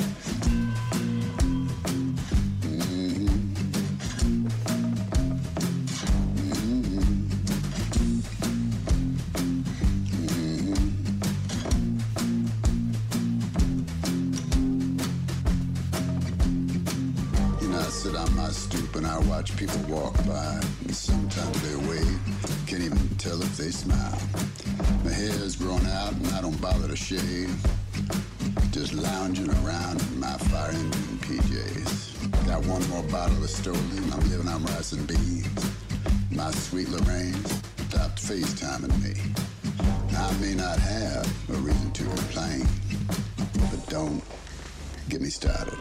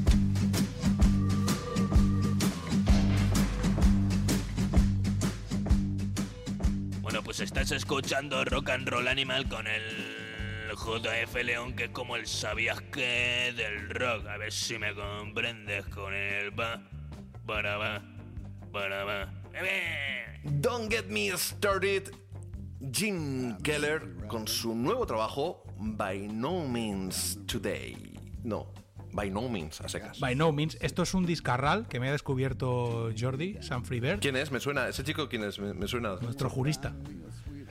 Eh, ya Ah, sabes, ¿qué abogado? Ya sabes de, qué, de qué abogado estoy hablando. Eh, es un discazo, tío. Yo me, me, ha, me ha seducido. O sea, es un disco. ¿Sanfriver te ha, sed- sedu- se- ¿Sanfriver te ha seducido? No, Sanfri no. El disco. Ah, ah, ah, el disco, perdona, perdona, perdona. No, pero en serio, es un disco muy, muy sofisticado, con mucho gusto, pausado. O sea, es un disco que te lo pones. Yo no bebo, pero si bebieras para ponerte un whisky y ponerte el disco en casa con la luz apagada, que no te moleste nadie. Y, nada, a vivir la vida, a mirar las estrellas. Es, brutal.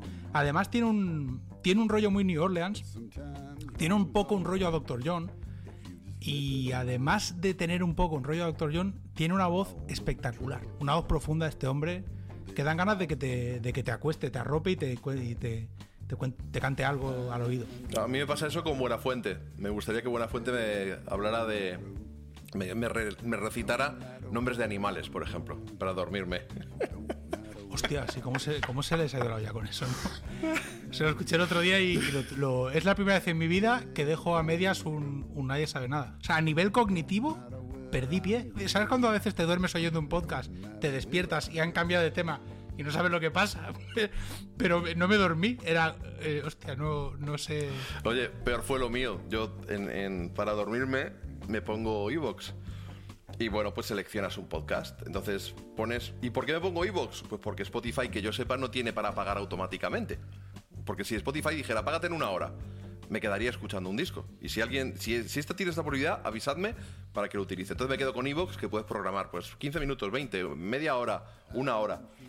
Y el otro día me quedé dormido escuchando, no recuerdo qué podcast.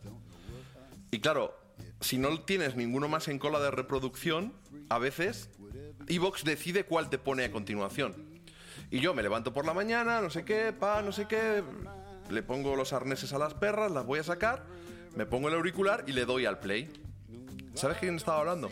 No, no, no, pero me, me- me- Santiago Abascal en el programa de Federico Jiménez Los Santos. Te voy a mandar un pantallazo porque pegué un pantalla, he pegado un pantallazo en el móvil del salto que pegué.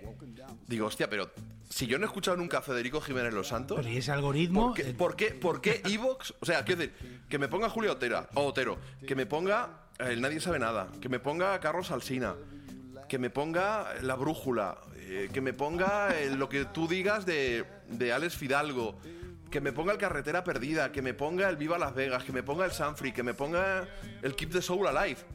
¿Por qué cojones me tiene que poner a mí, a Federico Jiménez Los Santos, encima entrevistando a Pascal? Yo te digo una cosa, si hay un Pero algoritmo. imagínate, pero tú imagínate el salto que, me pe- que pegué yo. Sí, sí, pero es que si hay un algoritmo que ha decidido eso, por algo será. Porque los algoritmos te conocen mejor que tú a ti mismo. No, no, no, no, no, Claro. porque a mí me, me recomiendan en Facebook unas compras en Wish que flipas. Bueno, o sea, ¿Sabes? Una tienda. Pero eso, eso, eso pasa. ¿Sabes lo que me está pasando a mí? Yo veo, yo aquí veo fútbol, eh, la Liga Española, en una cadena que es para público latino, que da el fútbol español. Pero claro, yo lo veo sin volumen. Yo no tengo conexión de antena y si pongo la tele en directo, solo es porque estoy viendo el fútbol y, y sin volumen. Entonces, todos los anuncios que hay antes del partido, en el medio tiempo y después del partido son o de una Viagra muy rara, una Viagra como ilegal, o Pues por algo será, los algoritmos no se equivoquen. no, porque no es un algoritmo, es la tele en directo. Eh, Bueno. Pero es que los otros anuncios son como para ilegales todo. Como para gente que no tiene papeles, cosas así. Entonces, salen. ¿Quieres, quieres un pasaporte? Sí, sí, sí, sí. Es como el gobierno federal puede perseguirte y encima yo lo veo sin volumen, con lo cual yo solo veo los carteles. O por ejemplo, la Viagra la anuncia una señora como en paños menor- menores, súper exuberante, con una pastillita en la mano en una piscina. Y es como súper perturbador, porque dices, pero porque yo tengo que aguantar esto. y además, ¿qué clase de gente ve la Liga Española? Eh, Delincuentes e impotentes. Es, de- es decir, ¿por qué el nicho de mercado al que le- se dirigen es gente que va de impuestos, gente que no tiene papeles y gente que necesita una pastillita mm, para... Para que se le ponga dura. Sí, no, no, realmente no sé lo que dice la piba, pero es evidente. Aparte se llama como testosteroner o algo así. Es un producto con un nombre... Sí, no cabe, no cabe duda, no cabe duda. Sí, sí, es, no cabe duda. Eh, Y es como súper perturbador, porque como ya no tengo costumbre de ver anuncios para nada, ver, es como que me saca de... O sea, te lo juro, es una ida de la olla. Y el otro día yo pensaba, ¿qué clase de gente contrata este, este canal? para ver, Porque, claro, esto se lo venderán a alguien. O sea, te digo yo que funcionará. Eh, pues nada, es, es- Mira, mírate, el, es la gente... mírate el WhatsApp. Mírate lo que te acabo de enviar por WhatsApp. Claro, es, es el pantallazo de tu Y ¿no? Es que claro, es que iVoox a veces... Te puede dar... Uh, madre mía, pero esto... ¿Y cómo te...? y- pero ¿y cómo...? Y fíjate que, que de- dormido escuché, pues supongo que como 10 minutos, ves ahí en el reproductor. O sea, mi subconsciente ha estado siendo influido por Sí, sí. 10 minutos o lo que sonara de esta tertulia. Te han estado hablando al oído a Bascal Los dos. y Jimeno Los Santos. Y Federico. No, Jimeno Los Santos en el fondo eh, es un colgado, pero es un tío muy... Oye, hay gente que lo escucha por divertirse. Eh, No, y, es un tío, y es muy, un tío muy culto, y es culto. un tío muy O sea, que yo lo- yo lo he escuchado durante no- muchos años. yo- ideologías aparte, ideolo- o sea, aunque fuera un reflejo de mi ideología, yo no podría escuchar a ese señor. Es un colo- Me- no, me- me- colgado. Pero- me, perturba, me, me- me hace- me hace- me- me pone mal cuerpo, tío. si te, acost- me pone mal te cuerpo. acostumbras te ríes. O sea, No, no, ya, pero, es que no, pero- discúlpame que no mm, haga, no ponga de mí lo suficiente como para reírme. Mira, hoy en, en- Twitter hoy, eh, no sé a cuento de qué. Ah, sí, ya sé a cuento de qué. He descubierto un canal de YouTube Y en Twitch, investigando para, para ver cómo hacer lo mío, pues miras lo que hace otra gente, lo normal, ¿no? Y descubrí un canal de un chaval catalán que se llama Víctor y hace directos y luego eso me llevó a su canal de YouTube y ahí pude comprobar su histórico de estos tres años. Un canal con muchas visitas, tal y cual. y no sé, creo que anoche, mm, antes de dormirme, eh, no, no me acuerdo por- a cuento de qué, saltó de un vídeo a otro y lo dejé. Y era la historia del tecno de Detroit. Y te hablaba de esas raves en esas fábricas abandonadas, en esos centros comerciales abandonados. Y entonces hablaba de unos tipos que yo no había oído hablar de ellos en la vida, de hecho ya no, ya no tengo el nombre. Y un poco era como el paciente cero, bueno, o más bien el virus que, que infectó al paciente cero con el tecno, ¿no? Y es una canción que es No UFOs. Y luego hubo un segundo, pero luego fue más importante un tercero, que fue el que lo extendió a Europa, con otra canción, por llamarlo canción, tema, por llamarlo de algún modo.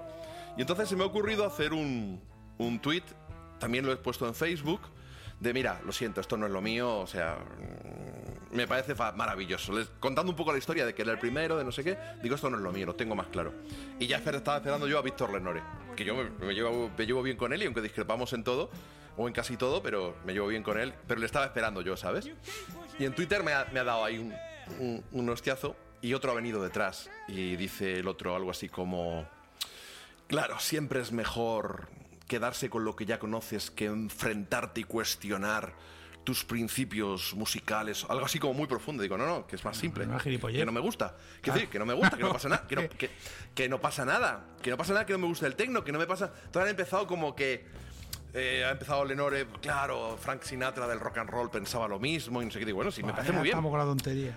No, no, pero que me parece muy bien. O sea, quiero decir, si yo respeto, sí, pero, pero que es así. O sea, quiero decir, no me gusta y ya está. Y ya me han, llegado, me han llegado a, tocar un poco los huevecillos y mal rollo, ¿no? Y ya le he dicho al tipo este, digo, mira, es que mm, habrá quien. mm, O sea, digo, yo te podría responder que a lo mejor eres, eres un macho heterosexual porque no te has comido una buena polla que te haga cuestionarte tu, tu bueno, masculinidad, no, perdón, tu, tu orientación sexual. Mm, a diferencia de, tú, de ti, que seguro que si eres hetero. El ejemplo que has no puesto es nada polémico, además, ¿no? Nada polémico. Digo, que seguro que no te has comido una buena polla para ver si te gusta. Yo, sin embargo, sí me ha salpicado un poco el trap, me ha salpicado el techno. Y que no le he puesto el mejor tono interés del mundo, pero que no me ha gustado. Anoche, por ejemplo, eh, en el Saturday Night Live, pues estuvo esta Rosalía con el Bad Bunny ahí cantando, bueno, cantando parecido juntos, ahí como muy acaramelados. Que no es lo mío, coño, que no pasa nada. Que no pasa nada. Que, que a mí Bad Bunny cantando me parezca un mongolo. No, no, no es ni una afrenta, ni, ni siquiera a él, ni a Puerto Rico, ni a un género musical. Es que no me gusta. Pues como, como me puede parecer un mongolo cantinflas, aunque tenga el mismo bigote que tú. Pero a ver, es que- Y es un humor que no me gusta. pero simplemente que hay que. En, a ver, es que hay un problema. Eh, no, hay muchos problemas. no, no, pero hay uno, muchos, hay ¿eh? uno concreto en el mundo de la cultura. Te puede no gustar algo. Te puede no gustar algo, simplemente. Claro, O es lo que he dicho decir, yo. Es que no hay necesidad de que te guste todo. Es que no da tiempo a que te guste todo. No, no, pero es que prefiero además profundizar en lo que me una- gusta mucho. Es una muestra de criterio. Es decir, cuando te gusta cualquier cosa y tienes la mente abierta, es una forma de decir en público, no, mira, es que yo no tengo ni puta idea de nada, ni tengo criterio, entonces me lo como todo y a funcionar. Eso es así, no lo y eso no lo digo yo. Eso ha sido así toda la vida. Siempre ha habido corrientes de pensamiento, corrientes filosóficas, movimientos artísticos, estilos que te gustan o no te gustan, y entre ellos ha habido a veces incluso confrontación. Y eso es enriquecedor.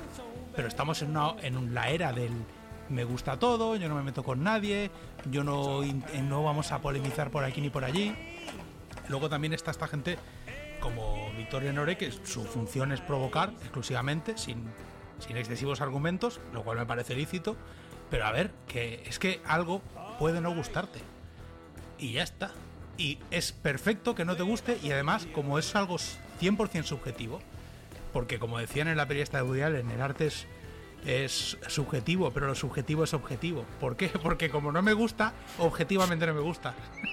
y eso en el fondo es maravilloso. O sea, a mí me flipa el blues. Me flipa el blues de la posguerra y me flipa también el blues de antes de la Segunda Guerra Mundial. Pero puede parecerle una mierda al resto de la humanidad y eso es así. Y no pasa nada. Claro. Entonces. Y no eh, pasa nada. Lo que no me podéis venir a contar es que no, es que no te gusta Rosalía porque por algún tipo de eh, problema cerebral que tengo yo. Mental. o, o- o prejuicio, o no sé qué. No, es que no me interesa. ¿sabes quién hace eso? ¿Sabes quién hace eso también? Los antivacunas, los negacionistas del coronavirus. Ahora en Texas hay negacionistas del temporal. Es una asociación de ideas, es una asociación de ideas, no sé si es, es- inocente es- o no. lo hago yo personalmente y es así. Son la misma, la misma, el mismo tipo, el mismo argumento. Es que, claro, tú, tú te crees la versión oficial, tú eres tonto. Yo tengo aquí información buena. ¿Tú sabes lo que están diciendo en Texas ahora mismo? Que esto Sí, pero un inciso, un, solo un inciso. Es, es- en realidad es al revés. Ahora mismo, el mercado te dice que Rosalía es lo mejor, el trap es lo mejor, Bad Bunny es un genio. Sí, pero le dan la y vuelta, nosotros ¿eh? somos la, y nosotros somos la resistencia. Mira, ya, pero mira cómo, Pero bueno, di- cómo te han ido en Twitter y te lo han dado la vuelta y te han hecho parecer a ti que tú seguías como la corriente oficial y ellos eran unos transgresores porque les gustaba Bad Bunny. Que dices, me estáis dando la vuelta a la realidad. Esa no es la realidad. Pero es que ahora hoy eh, he leído una teoría que me ha pasado mi mujer. Los, eh, los negacionistas del, del clima, del clima directamente, ya no del cambio climático, sino de que, el- de que el clima existe. Dicen que lo que ha pasado es que Bill Gates y Joe Biden han bloqueado el sol, provocando. Oh, Pero es oh, que yeah. Esto es verdad. Esto es pasa en un capítulo de Los Simpson que Mr. Barnes construye una construye una cúpula para que no dé el sol y poder vender electricidad todo el día. Pues es, esto es una teoría de los de Quanon, pero que lo dicen en serio. Y sin ningún argumento más, ¿eh? Y si tú dices algo, claro, es que tú te crees lo que te dicen por la tele, porque tú eres tonto. Recordemos que Quanon, uno de sus embajadores o de sus mayores seguidores, era el tío con los cuernos de bisonte Sí, ese que entró es- en el Capitolio. que entró en el Capitolio maquillado. Eh, Es que ese tío, ese es uno de mis nuevos ídolos, ¿eh? O sea, ese hombre no, ¿Cómo- no cómo- sé- cómo- solo se ha contado lo malo de ese hombre. Pero seguro que es entrañable. ¿Cómo va esa gente? Está No. vestido de naranja, creo, ¿no? Mal, sí, sí, al que sí, sí, no les ha ido bien. O sea, lo que pasa es que, claro, aquí como eh, imagínate el marrón que hay, porque esto es un. O sea, si del 23F todavía estamos hablando, esto que encima. Porque, claro, lo- ahora lo que es. La defensa da un giro. Esto es, esto es una movida, ¿eh? Y ahora lo que dicen es que les dejaron entrar. Claro, la defensa ha recopilado imágenes de policías saludando a los manifestantes.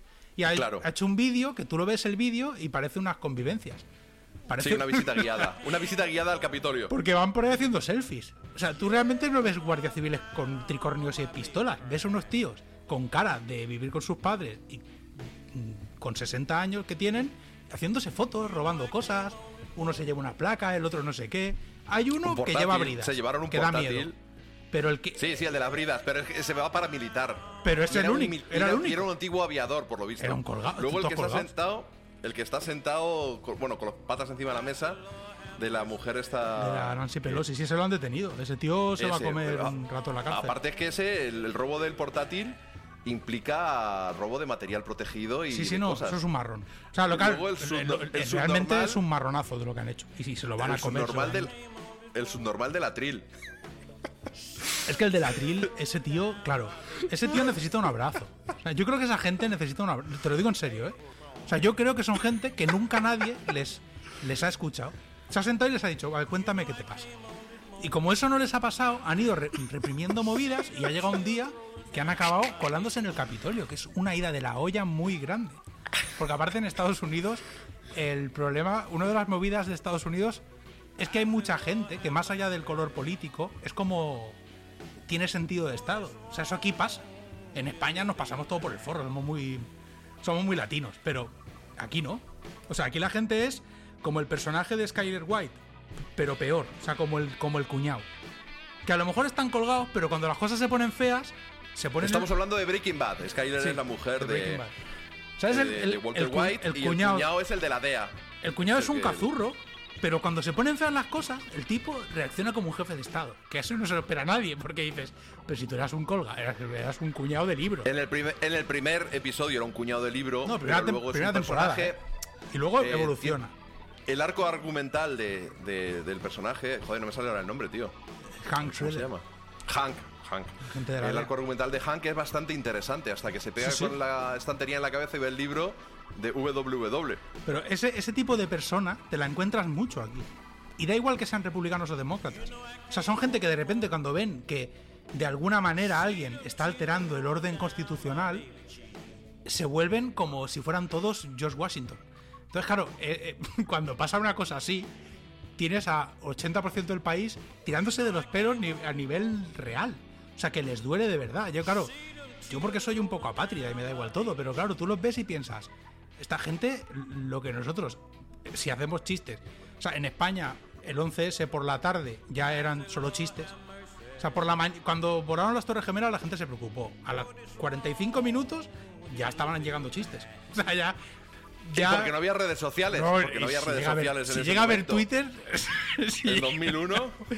por eso te digo que eso aquí no es, no es tan fácil. Te encuentras a, a humo- hay humoristas, hay gente como, como Seth Rogen o Sarah Silverman, que son así muy los malotes, pero incluso esa gente de repente se vuelven como, como personajes súper constitucionales que dices, hostia, mira qué discurso este tío, súper bien articulado sobre el orden y, la democracia y los padres fundadores, y te meten una chapa que dices, mira, eh, eh, déjame tranquilo.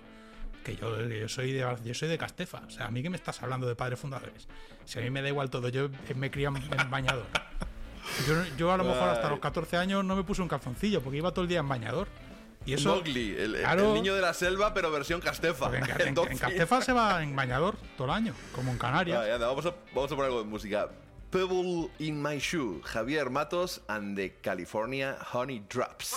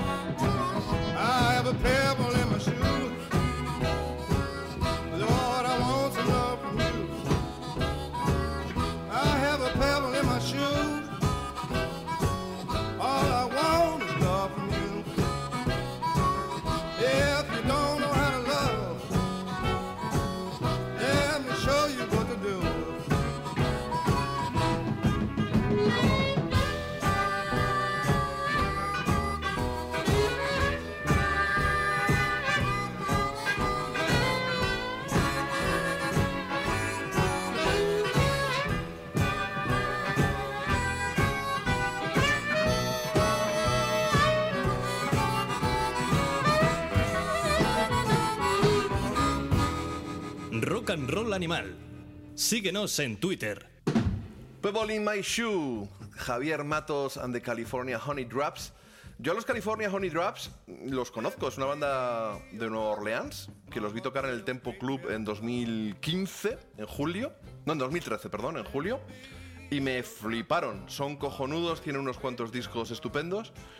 Pero este hombre, Javier Matos, eh, no lo tengo controlado. Hay que decir, vamos a hacer una aclaración. Con esto de desde que soy una estrella de- de- del Twitch, pues claro, no tengo tiempo libre. Eh, le sé la ironía de estrella del Twitch, más bien estrellado. Os recomiendo, por, por supuesto, que paséis por allí, por el canal, a ver las retransmisiones en directo o las redifusiones. Le deis al me gusta y que os suscribáis gratuitamente si tenéis Amazon Prime. Con Amazon Prime, pues entráis al enlace que viene en mi perfil de Twitch lo vinculáis con vuestra cuenta de Twitch, solo hace falta un email y una contraseña, lo típico, y ya os suscribís. Y pues será maravilloso. Y lo que estaba diciendo es, no sé, se me ha ido un poco la pinza. Ah, eso, que no he tenido mucho tiempo esta semana, porque la verdad es que llevo un par de semanas muy a saco montando lo de Twitch. Y todo este guion es como cuando Alsina hacía la cultureta y decía, a ver qué me pone el guion de Carlos Zumer. Pues esto es lo mismo. Dolphin está siendo mi Zumer, no porque haya un guion escrito ni mucho menos, pero es que ha elegido él todas las canciones. Ha elegido él las canciones, yo no he tenido nada que ver, y- pero me están gustando mucho. Y no sé quién es este Javier Matos, no, no sé. California Honey Drop, ya te digo que los controlo y los he visto en directo. Sí, yo también los controlaba, pero, Javier, Pero Javier Matos, Matos no sé quién es. Pues mira, es otro, esto es otro descubrimiento de, de Sanfrey, de Sanfrey eh, a través de WhatsApp. Pues a lo mejor los- lo que tengo que hacer es contratarle a él para el guion en lugar de a ti. Va, yo en realidad los, Cali- los California de hecho, es un grupo muy New Orleans. Ellos tienen un rollo rock and rollero, pero muy banda de Nueva Sí, sí, sí. Lo que pasa es que Javier Matos a mí no me sonaba de nada. Resulta que este es un señor que su padre tenía una colección de discos de blues muy bonita y él la descubrió cuando era un niño y desde el 92 se dedica al blues. Pero es que tiene hasta tres eh, proyectos porque tiene una banda que es, es- es Javier and the Wayback, que es un power trio de blues muy acústico y muy rural, muy de tradición eh, Mississippian, como dicen aquí. Y luego tiene otro proyecto que es Javier and the Innocent Sons, que ese es un rollo brutal en plan Chicago Blues. En plan blues eléctrico, es una banda, eh, bueno, la banda eh, es de Minneapolis, pero bueno, ahora se ha juntado con los con las gotas de miel de California, que vaya nombre, y han hecho un disco que es brutal. O sea, es un viaje al pasado. Es un viaje a Nueva Orleans entre 1910 y 1930. Con su toque de rock and roll, porque Javier Matos, la verdad es que tiene una voz muy rock and rollera. Pero en serio, la banda es que es espectacular. Claro, los Honey Drops son muy buenos. Pero el aporte que hace Javier Matos con su voz eh, te deja muy loco.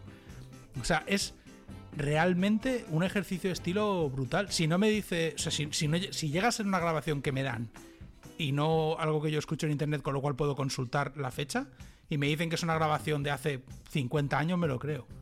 O sea, me lo, hubiera, me lo hubieran colado. O sea, es espectacular. Tiene regustillo añejo del bueno, está claro. Sí, sí, no, tiene un, tiene un sabor realmente a un sabor cajún. Es las especias estas que usan para hacer para cocinar en, en Nueva Orleans. Para mí es una mezcla perfecta del rollo que se hacía en Nueva Orleans, de ese tipo de jazz de Nueva Orleans, y el blues de Chicago, que el blues de Chicago es muy rock and rollero. Y os lo recomiendo, es un EP también 2021, son cinco temas.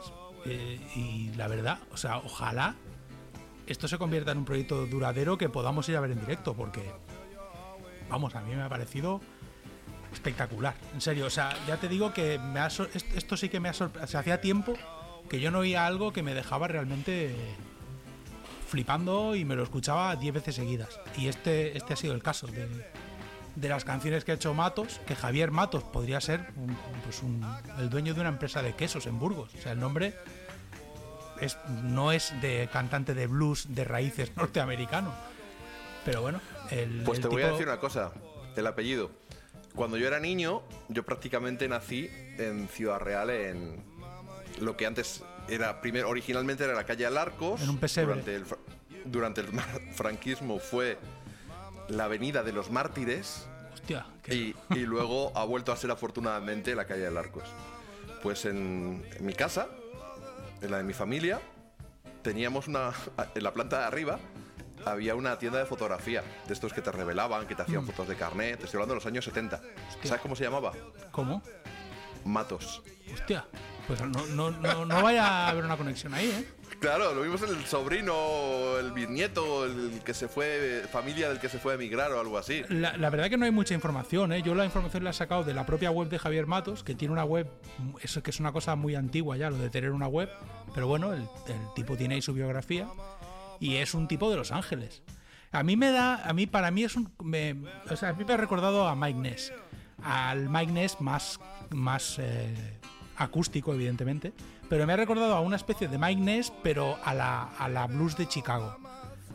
Entonces, claro, si Mike Ness es de mis, de mis ídolos y el blues de Chicago es una de mis obsesiones, claro, Javier Matos como si supiera lo que me gusta.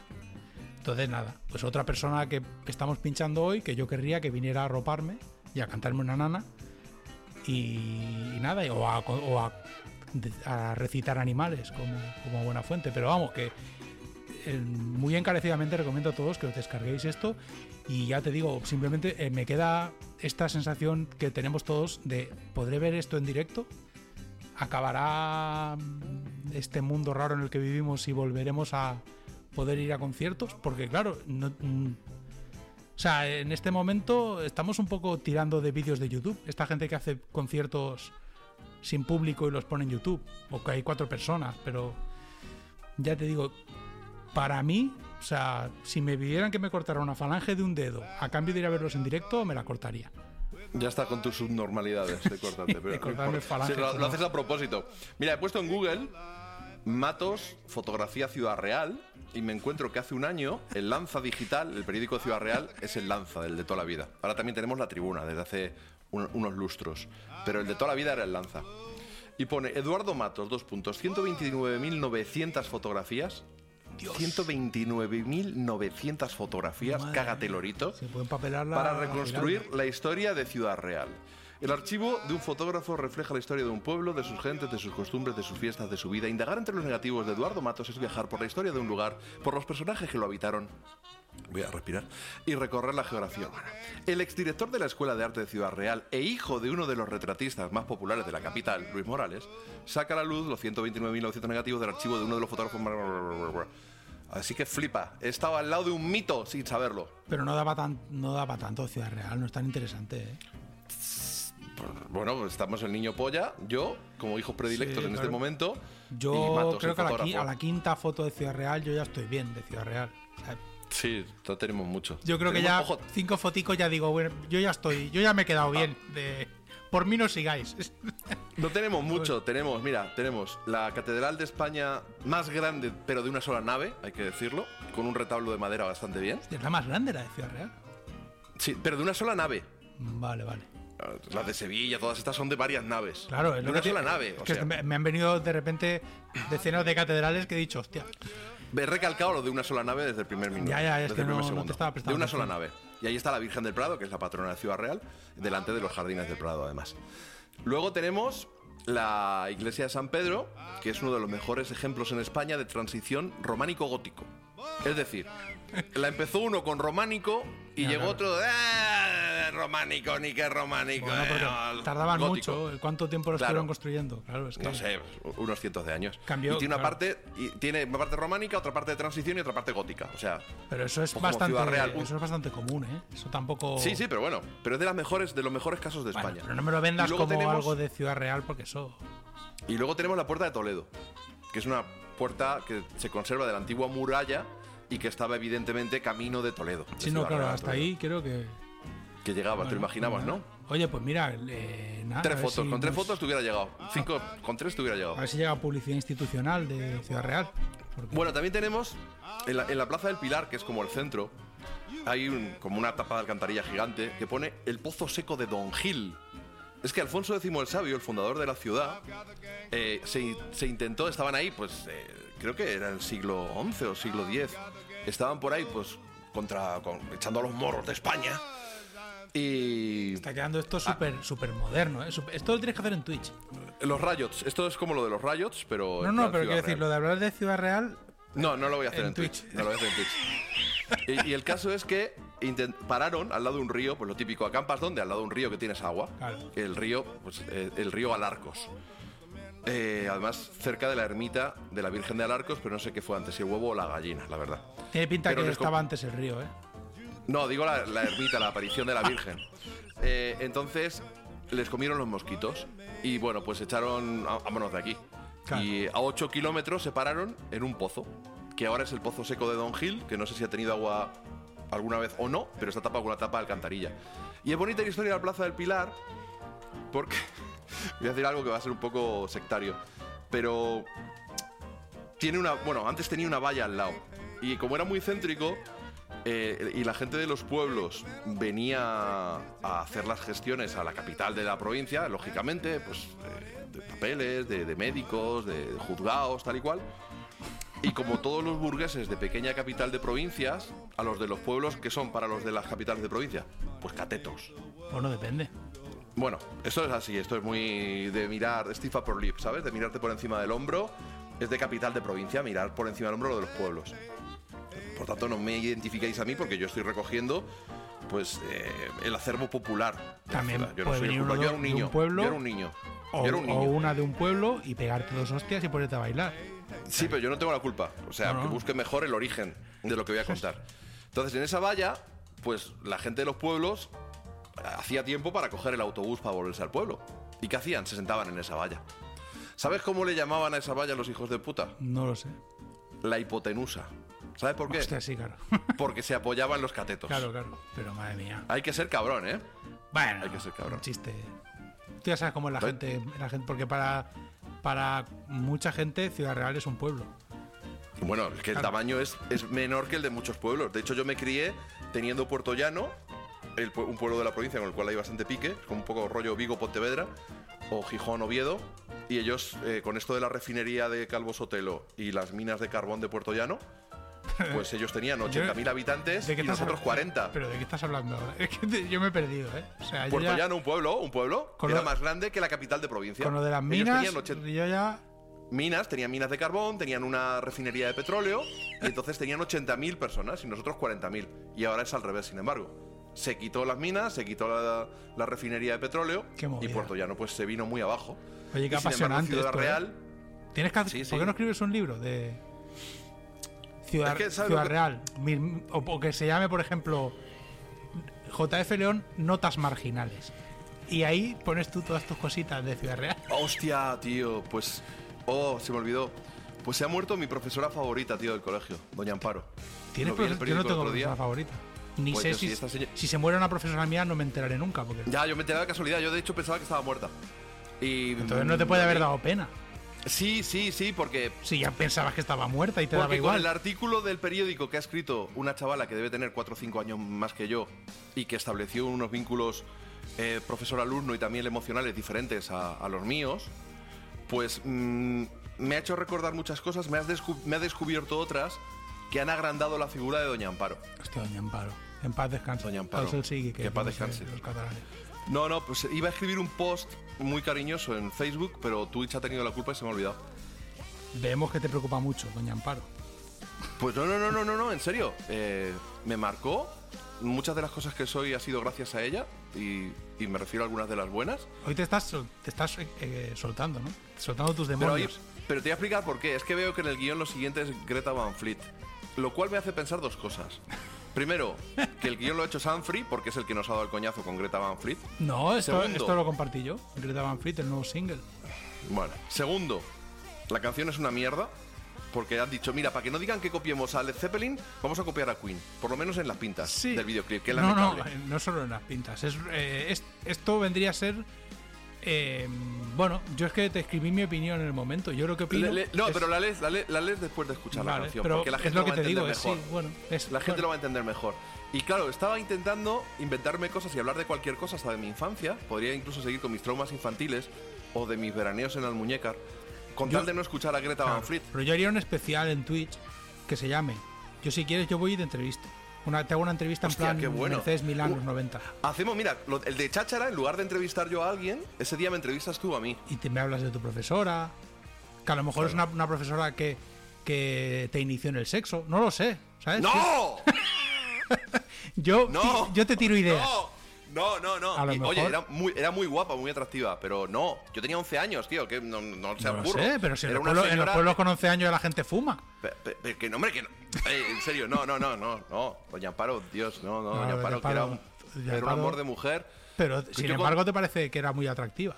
Es que lo era. Claro, Doña Amparo, vamos, te volvió loco, ¿eh? Este- No, no, no, no, no, no, no, ni siquiera, no, no, no, no, no, no, no vayas por ahí. Bueno, es una No entrevista un poco más Pepe no. Navarro, ¿no? Más que Mercedes Milán. Y Age of Machine es lo nuevo de Greta Van Fleet.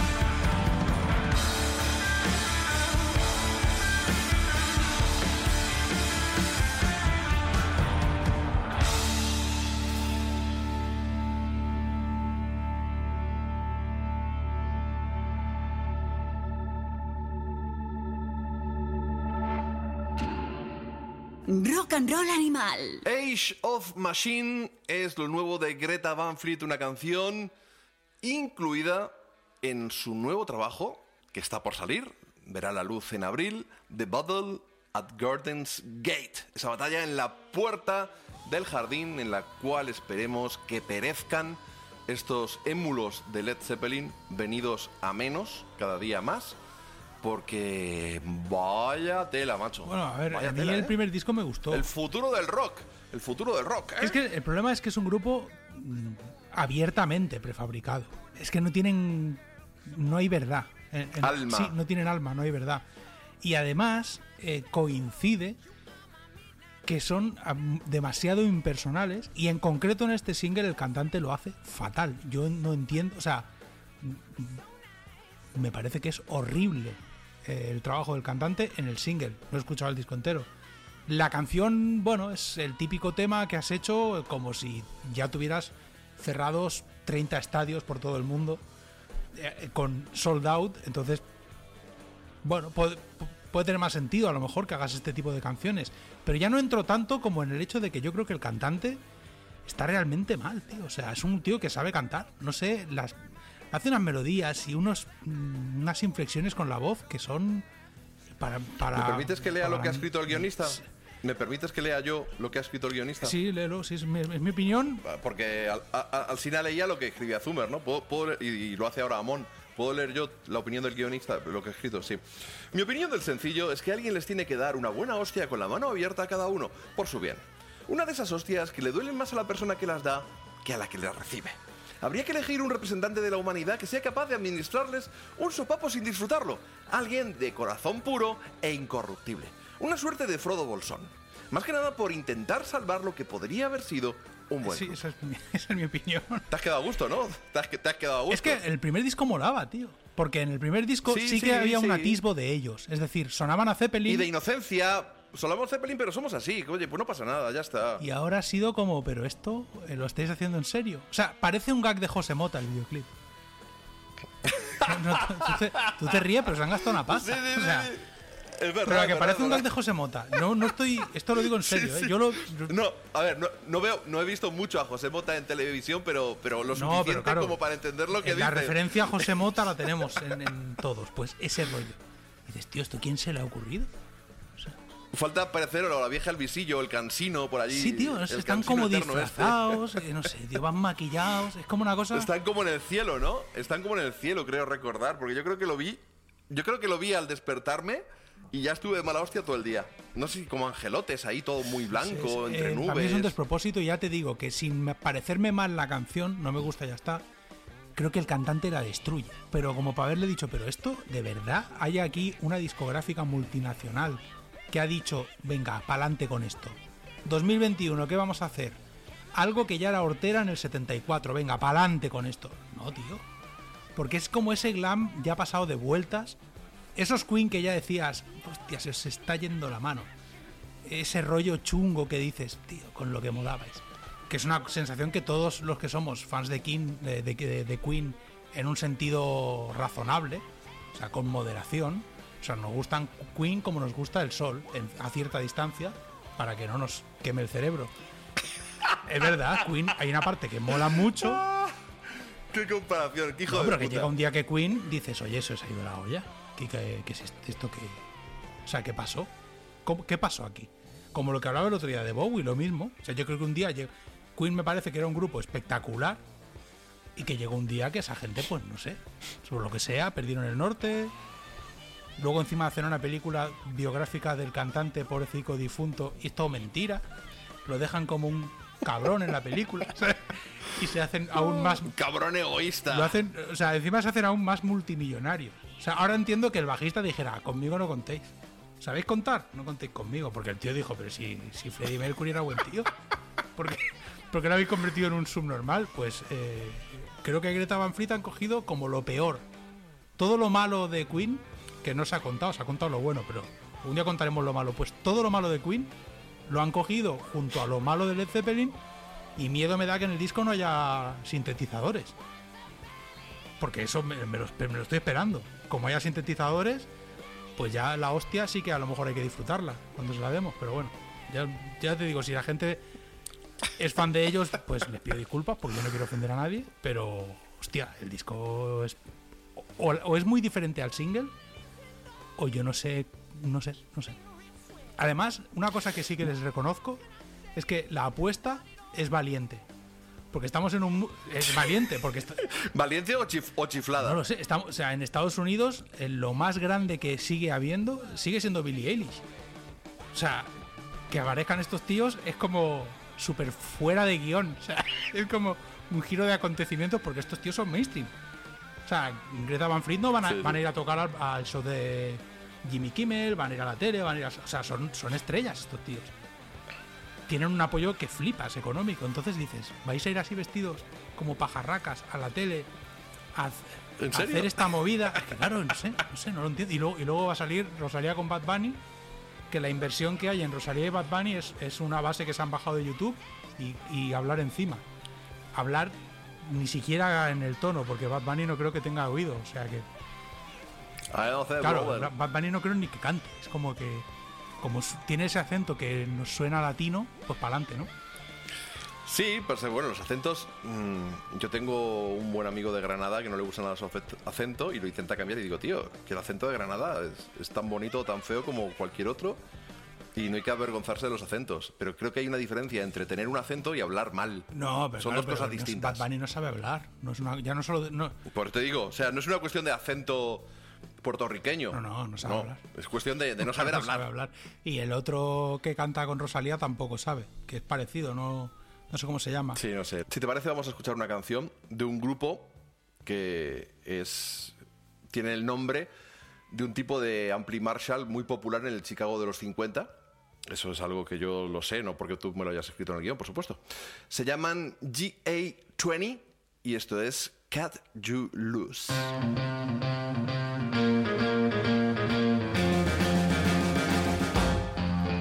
I work,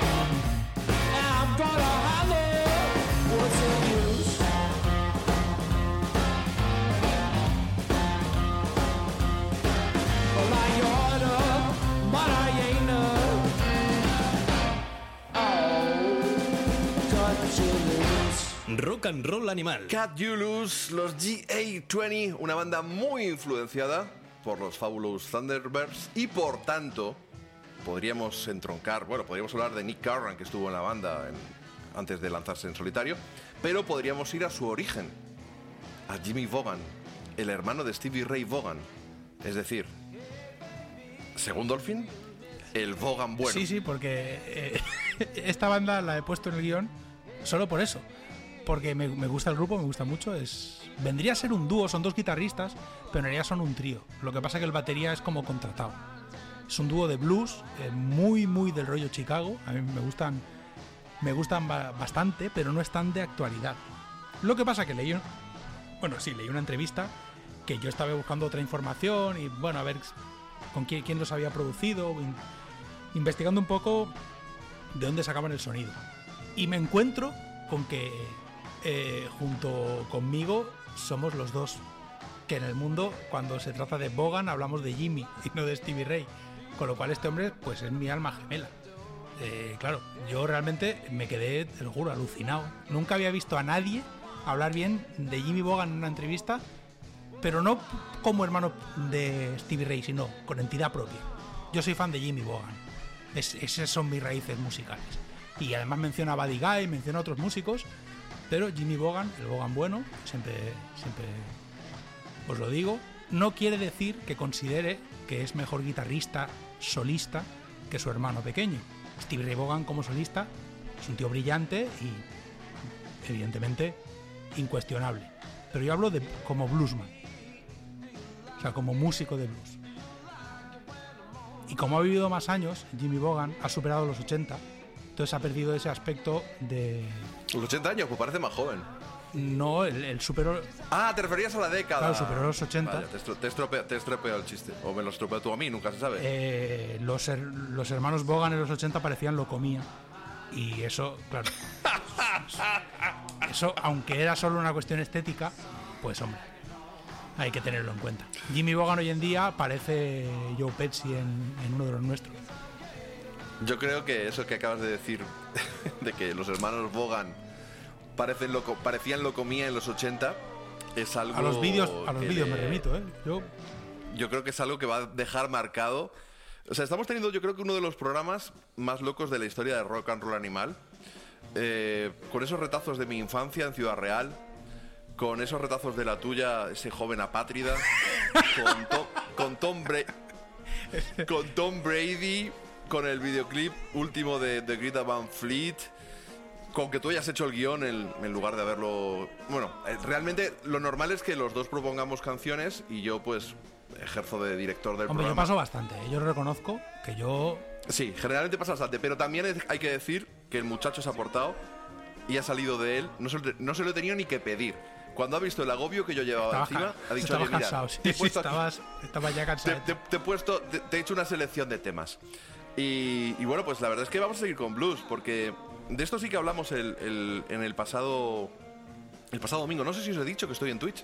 ¿Os he contado que estoy en Twitch? Sí, oye, twitch.tv barra jfleonrnr animal. Ya mm, eh, en una semana había pasado los 100 seguidores. Bueno, pues un día más tarde ya estoy en los 123, hace un momentito. Y, y ya hay suscriptores. Y con Amazon Prime puedes suscribirte gratuitamente, algo que la verdad me vendría muy bien. Hay otras opciones de suscripción y la verdad es que estoy, estoy encantado. Así que hablamos el domingo pasado, hace una semana exactamente, aunque tú esto lo vas a escuchar en el futuro, un poco rollo, pues eh, Michael J. Fox, pero de los podcasts. Eh, hablábamos de la serie Your Honor, que Dolphin ha visto entera, yo no, he terminado, yo, yo estoy en el noveno episodio, porque hasta mañana en, España, de una forma no pirata, no se puede ver hasta el lunes. Y bueno, es que no tengo tiempo ni de piratear, quiero decir. Así que me quedo como estoy. Y bueno, pues eh, para mí, cuando eh, en el guion ha puesto Dolphin Little Freddie King Back in New Orleans, la canción que va a sonar, y puede, pone debajo, ¿se puede hablar de Your Honor? Y yo he puesto a continuación una interrogación, una pregunta. ¿Walter White de Hacendado? Vamos a escuchar a Little Freddie King y a continuación hablamos un poquito de esto.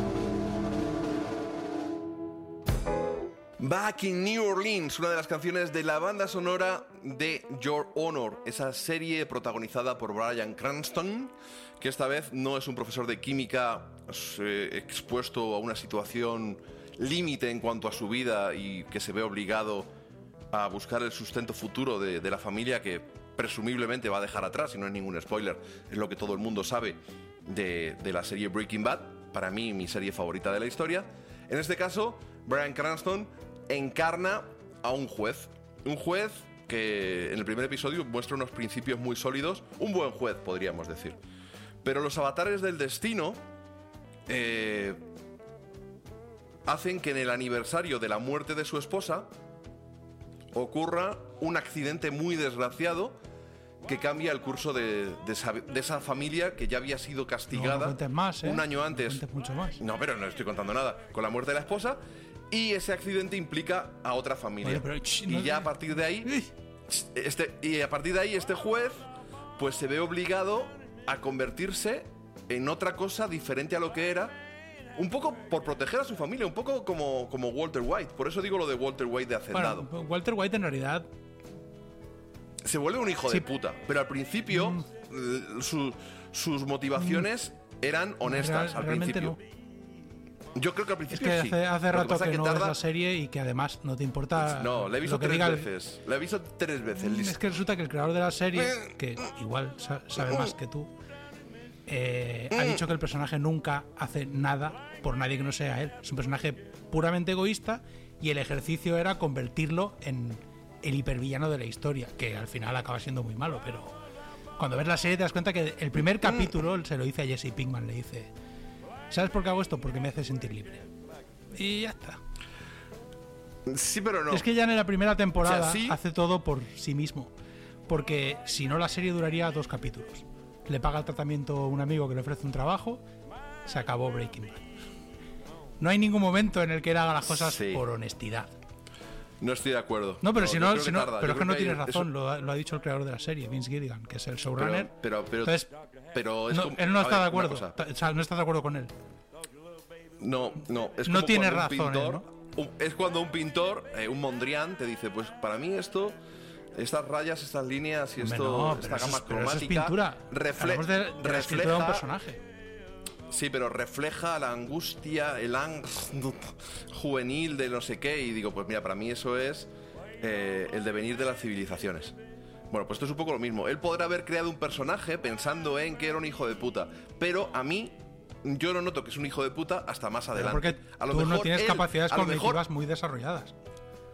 a lo mejor él ya pensaba que iba a ser un hijo de puta y por eso él te dice que en ningún momento No, fue está otra cosa está en que no un hijo de puta. Están desde el capítulo 1. No, no, no. Que no, que no te acuerdas de la serie, no pasa nada. Si tú en el, eh, capítulo 1 ves a Walter White con malos sentimientos. Sí, sí, no, no. Es que Veo- tu corazón veo es egoísta. sucio. Tu corazón y tu mente es sucia. Tú eres una mala Pero persona. no, pero que aparte en el último Sí, sí, capítulo tú, de la tú, serie. tú, Pero tú, tú, tú, el del, el del bigote, el del bigote de Cantinflas a mí me, a mí me sabe fatal. que está ahí en me sabe Dallas, fatal esto que te veo porque que te veo en una pantalla. en el último capítulo de la serie, el personaje va a su mujer y le dice. Ella le dice, no vuelvas a decirme que lo hiciste por nosotros. Y le dice, no, no, lo hice siempre por mí, desde el primer momento. Es una forma de hablar. ese siempre, Es que tú, ese tú siempre quieres tener razón. Entonces vamos a hacer una cosa. Tienes No. razón. Ya está. Vamos a hablar de Your Honor. Venga, ¿Vale? pues ya está. Venga, vamos a lo siguiente. Vamos a Your Es Honor. imposible. No, no, insisto, no, es lo que yo pienso. Es lo que pienso, que, que, que sí, finalmente, enseguida, se convierte en su carrera personal, pero yo creo que el impulso original era, era limpio, era, era noble. Lo que Claro, pasa yo- que sí, que se convierte en un monstruo. Se convierte en un monstruo. Claro, la, la, Tiene un la movida en Your Honor es parecida en ese aspecto, en el que el tipo, eh, se- Claro. lo que pasa en la serie, eh, se escapa de su control.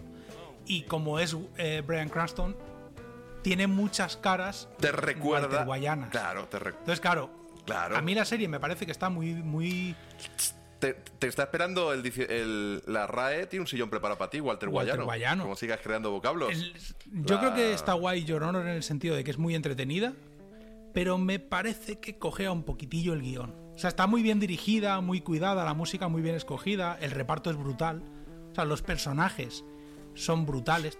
Hay varios personajes que me encantan, pero creo que el guion ah, llega a un punto que dices, bueno, es que esto es todo tan, tanta casualidad toda junta, Sí, sí, sí, sí, es eso, es eso. que claro. Yo ya te dije que en la cultureta yo he sido el único que ha defendido un poquito la serie. A mí me ha gustado, la estoy disfrutando, pero es cierto que después del primer episodio me bajó un poquito el suflé. Es que es Eh, Carlos Alsina dijo que a los 20 minutos baja el suflé.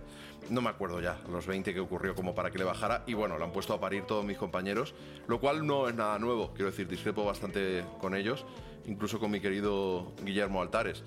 Pero, pero bueno, yo sí lo estoy disfrutando, pero estáis un poco flipados, sobre todo Sanfrey, una vez más, que es la cheerleader del programa. La, la serie del año, la serie del año, oh. Y eh, el de Wolf, el disco del año, el disco... Eh, que estamos Pobre en febrero, tú, ¿dónde vas? Yo defiendo a Sanfrey. Es, es la, es la cheerleader, es la Bueno, cheerleader pero, es, del pero programa. es fe- él es feliz y es entusiasta y se ilusiona. ¿Y qué le damos? Le damos una piruleta y eh, venga, eh, No, pero sí, le damos un par de... Yo sí que creo, no, no he escuchado lo que decís en la cultureta, yo creo que el guion es bastante malo. O sea, yo creo que el guion lo, han, lo ha escrito alguien con, Es mejorable, sí. con la polla, muy probablemente. Lo que pasa es que me Joder. parece que las interpretaciones son muy guays y me gusta mucho cómo, cómo está filmada. Pero la verdad que el guion, hostia. ah. Yo la he visto entera, con lo cual tengo más información. Pero sí que Sí, lo que dice más. yo lo veo un poco también, ¿eh? O sea, hay un... mo- Porque claro, realmente... Es que claro, no quiero, no quiero estropear nada, pero el guion, la historia, no tanto la historia como el guion, cómo está desarrollado el guion, sí que te baja el suflecillo un poco, ¿eh? Bastante... Ahora, aún así es divertida. A mí me flipa Walter, Walter sí, White. muy y entretenida. me flipa Brian Muy Cranston. entretenida. Claro, claro, claro. Con lo claro, cual la- claro. la he Y Nueva disfrutado. Orleans, tío. Y Nueva Orleans, y mafia, y juicio, Y la música. delincuencia. La música, el... También, también, por suena supuesto. Howling Wolf. Solo porque suena Howling Wolf, para mí es la serie del año. Aunque sea horrible. Mm. Suena Howling Wolf. Que de hecho, Bueno, de, fon- de fondo también ha, ha sonado Líder Freddie King, ese Standing at Your Door. Sonó justo después de, de la que hemos escuchado, ese Back in New Orleans. Y es una banda sonora muy buena. es que aparte, eh, el líder Freddie King es guay porque es un músico de New Orleans. No hay relación con Freddie King, simplemente le gustaba Freddie King, imitaba a Freddie King, líder Freddie King, porque es pequeñito. Y Freddie King medía 6 metros por 4. Entonces, claro, pues es el líder Freddie King, porque el otro es más famoso, toca mejor Pues si yo- y es 6 veces más grande que Pues, tú. Pues mira, si yo midiera 6 metros por 4, a lo mejor en lugar de, de guitarrista de blues, me dedicaría al wrestling. O a de- demoliciones Freddie No, King. estaba- Con 6 metros por 4, pum, pum, dos hostias casa Hombre, te metió, te metió- te metió Me- una mano en la cara Freddie King y te la arrancaba. O sea, no, no, no, no había pelea con Freddie King. ¿Tenemos documentado esto? Tenemos Uf, ¿Tú lo documentado has esto? visto? Pues tenía- tenía las manos los dos como morcilla. No quieras que te caiga ese brazo en el, en el moflete. Pero bueno, eh, más allá del tema es que el Freddie King mola mucho porque es un tío muy auténtico. Y es un bluesman eh, al que le notas las imperfecciones en su interpretación, pero en el, en el sentido más positivo eh, en el que se puede decir esto. O sea, como pasa con muchos artistas, que realmente el, todo es mucho más que la suma de las partes. Y además es un compositor, eh, para mi gusto, excelso. A mí me encanta todo lo que hace. Y el otro tema que había preparado, que es Standing at Your, eh, at your Door, Lo has puesto de fondo. Correcto. Te Este tema sale en una peli que también quiero recomendar, que también se trabaja el soufflé, eh, que es un poco recomendaciones cinematográficas que no molan mucho, pero podría ser una sección, que es Queen and Slim, que aquí está en HBO Max, no sé en España, y es una road movie que empieza como un thriller con su tinte de derechos civiles y acaba siendo una especie de dra- drama romántico un poco tedioso. Pero hace un cameo Little Freddy King. A lo mejor no la veo, ¿eh? A lo mejor no la veo, fíjate. A mí- Si te gusta, eh, otra vez es road movie por Estados Unidos, está muy bonita la película, muy bien hecha. Arranca muy bien y luego se desinfla del todo, pero sale Little Freddy King tocando en un garito en el que paran los protagonistas y se ponen Ah, a mira, si, si sale tocando, a lo mejor sí. De todas formas, has mencionado la palabra derechos civiles y escuchas esa melodía de fondo.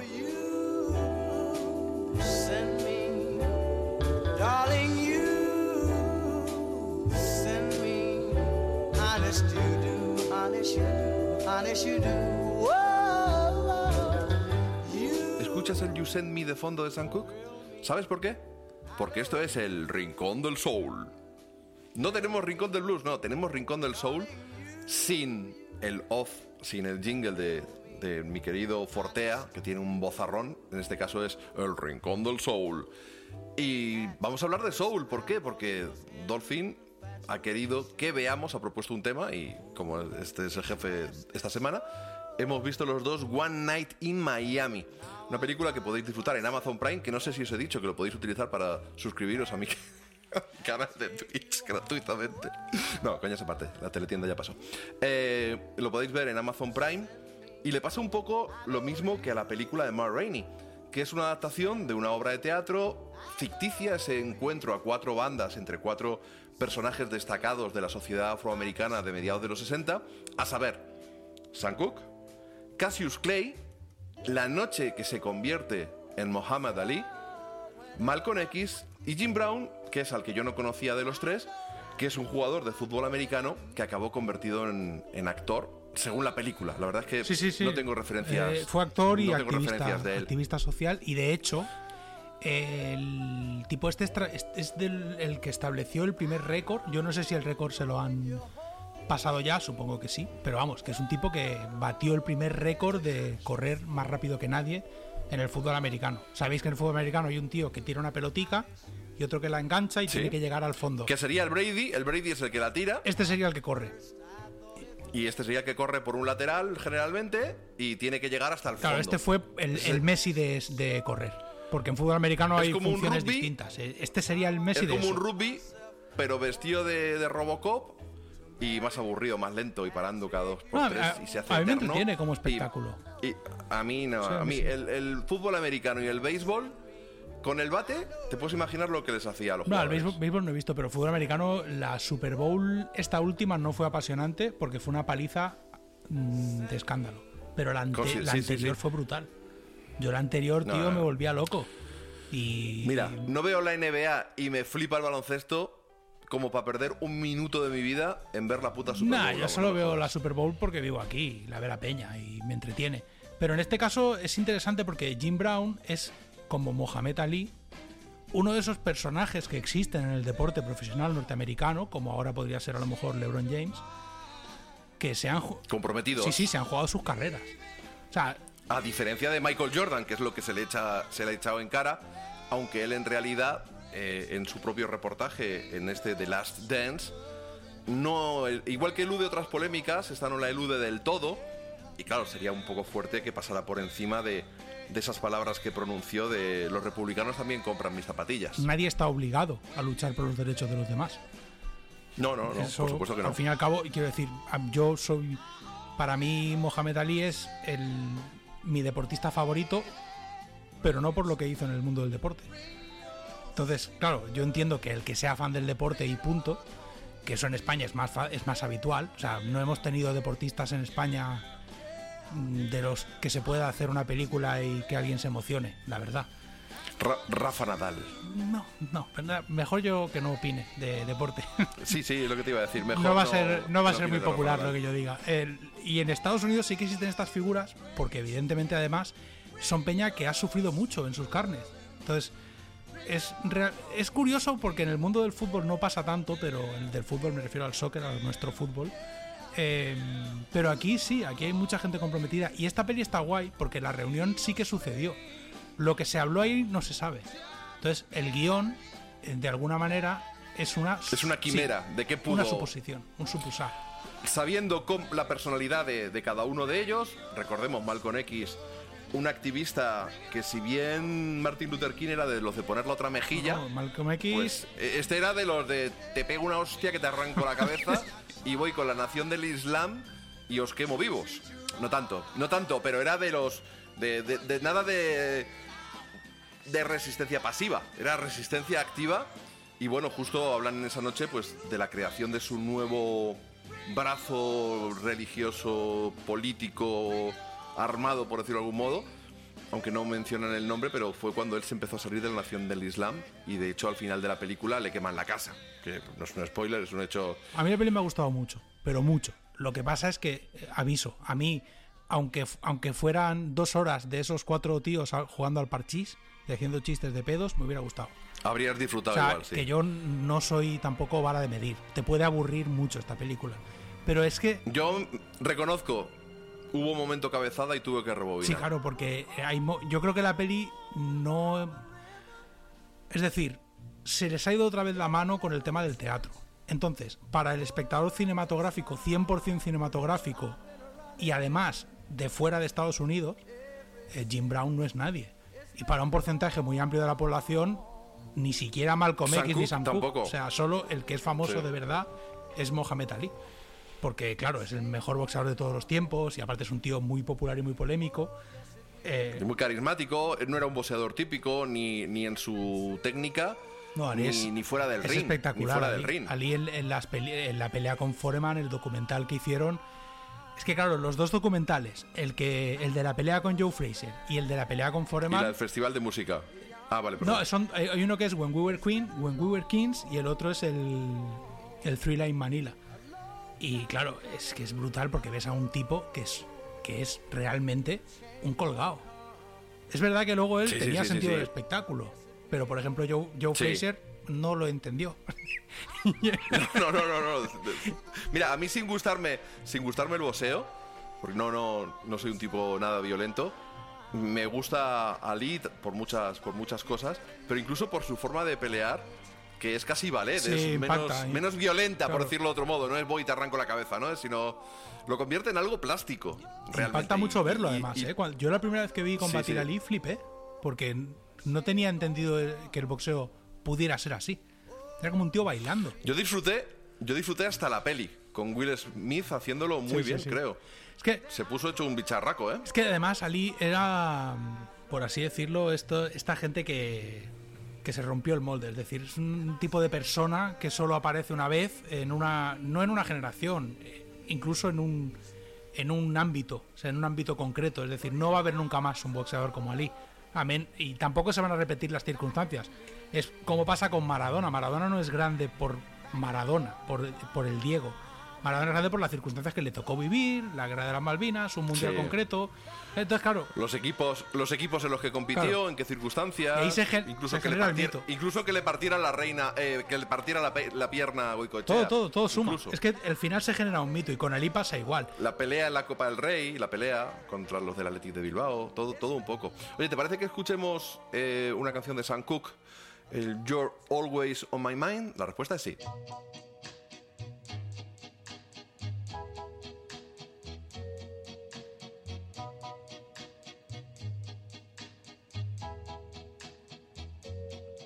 You're always on my mind, instilled in my heart.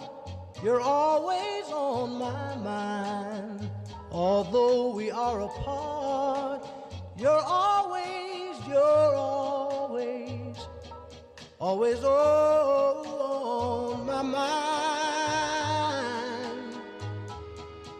And baby, the reason why I know I can't forget your face. Cause everywhere I go, I see you every place. You're always, you're always, always on my mind. Mm, life is so alone, with a broken heart. Please, please tell me, honey, why, why did we have to part? Oh, you know it's you I love. To my heart, you hold the key. I pray to stars above, oh, that you hurry back to me. You're always, you're always, you're always oh, on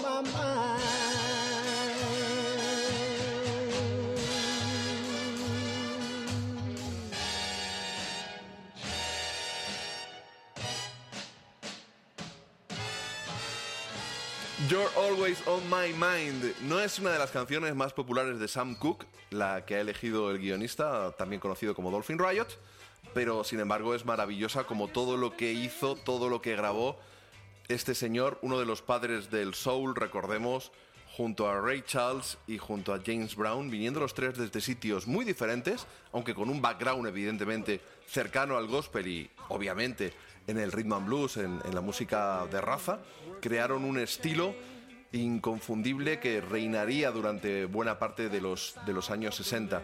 Y por, por lanzaros, o sea, no es un spoiler porque es real. Sam Cooke es un tío que lo mataron después de haberse acostado o haber intentado acostarse con una blanca. Quiero decir, es un negro que se acostaba con blancas, que es algo que muchos negros no hacían, muchos afroamericanos, digamos que por ese problema racial que había de enfrentamiento, mm, es algo que nunca aceptarían. No, no por racismo, sino por un problema de no somos de los vuestros, vosotros no sois de los nuestros. Sin embargo, Malcolm X, eh, pues era una persona muy, muy distinta, muy militante, que fue el que introdujo en el Islam a Cassius Clay y que es evidente que no veía con buenos ojos pues que en un momento dado Sam Cooke se dedicara a entretener a los blancos con la música que hacía. Y son esas las líneas. Claro, es un debate muy interesante. Y luego Jim Brown, que es el gran desconocido para, para nosotros sobre todo. Y bueno, pues aporta otro papel, el de un jugador de fútbol americano que es actor.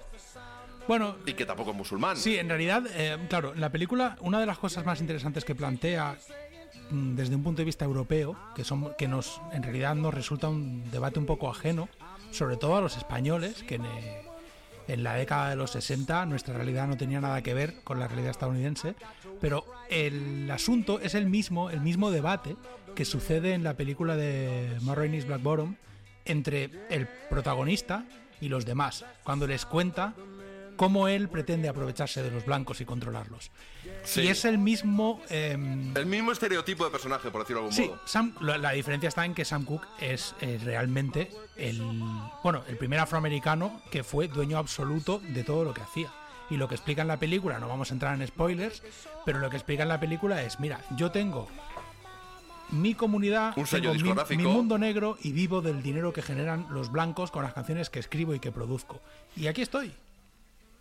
No, y aparte lo que, a diferencia de otros artistas que trabajaron en sellos regentados eh, por gente de raza blanca, muchos de ellos judíos, eh, este señor, Sam Cooke, logró una independencia artística y Sí, logró sí, total. manejar sus Sí, negocios y lanzó al mercado a mucha gente de su comunidad. Sí, sí, de hecho en la peli lo, lo comentan de forma extendida. Y realmente es el personaje más interesante.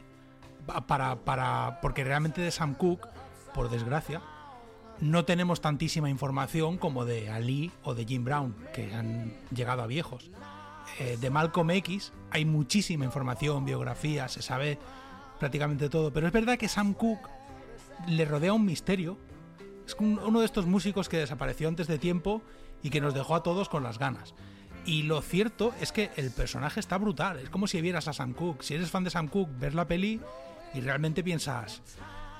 Hostia, este podría haber sido Sam Cooke. En, en, en Twitter en- hemos- eh, lanzamos una encuesta y es interesante lo que dice Fernando Navarro, que contestó que, claro, que es que Sam Cooke prácticamente eh, es el peor. Perdí la encuesta primero. Para entender la respuesta de Fernando Navarro, primero cuenta cuál era la encuesta Sí, y qué es la encuesta planteabas. es una encuesta muy manida que yo dije, pues mira, ya que estamos, la lanzamos en Twitter, que es Sam Cooke u Otis Redding.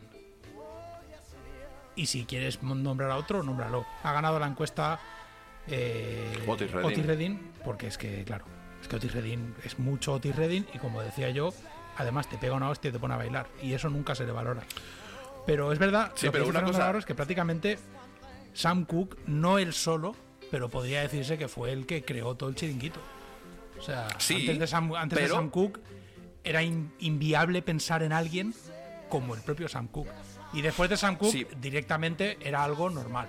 Es verdad que el reverendo, el, padre de Aretha, el reverendo Franklin, Ray Charles, eh, y como él mismo menciona, también Nat King Cole, eran ese tipo de artista afroamericano que de alguna manera trascendió su raza y su género de forma absolutamente transversal. O sea, Nat King Cole era, cantaba hasta en castellano. O sea, son artistas que, más allá del estilo, siendo afroamericanos, consiguieron, bueno, romper todas las barreras.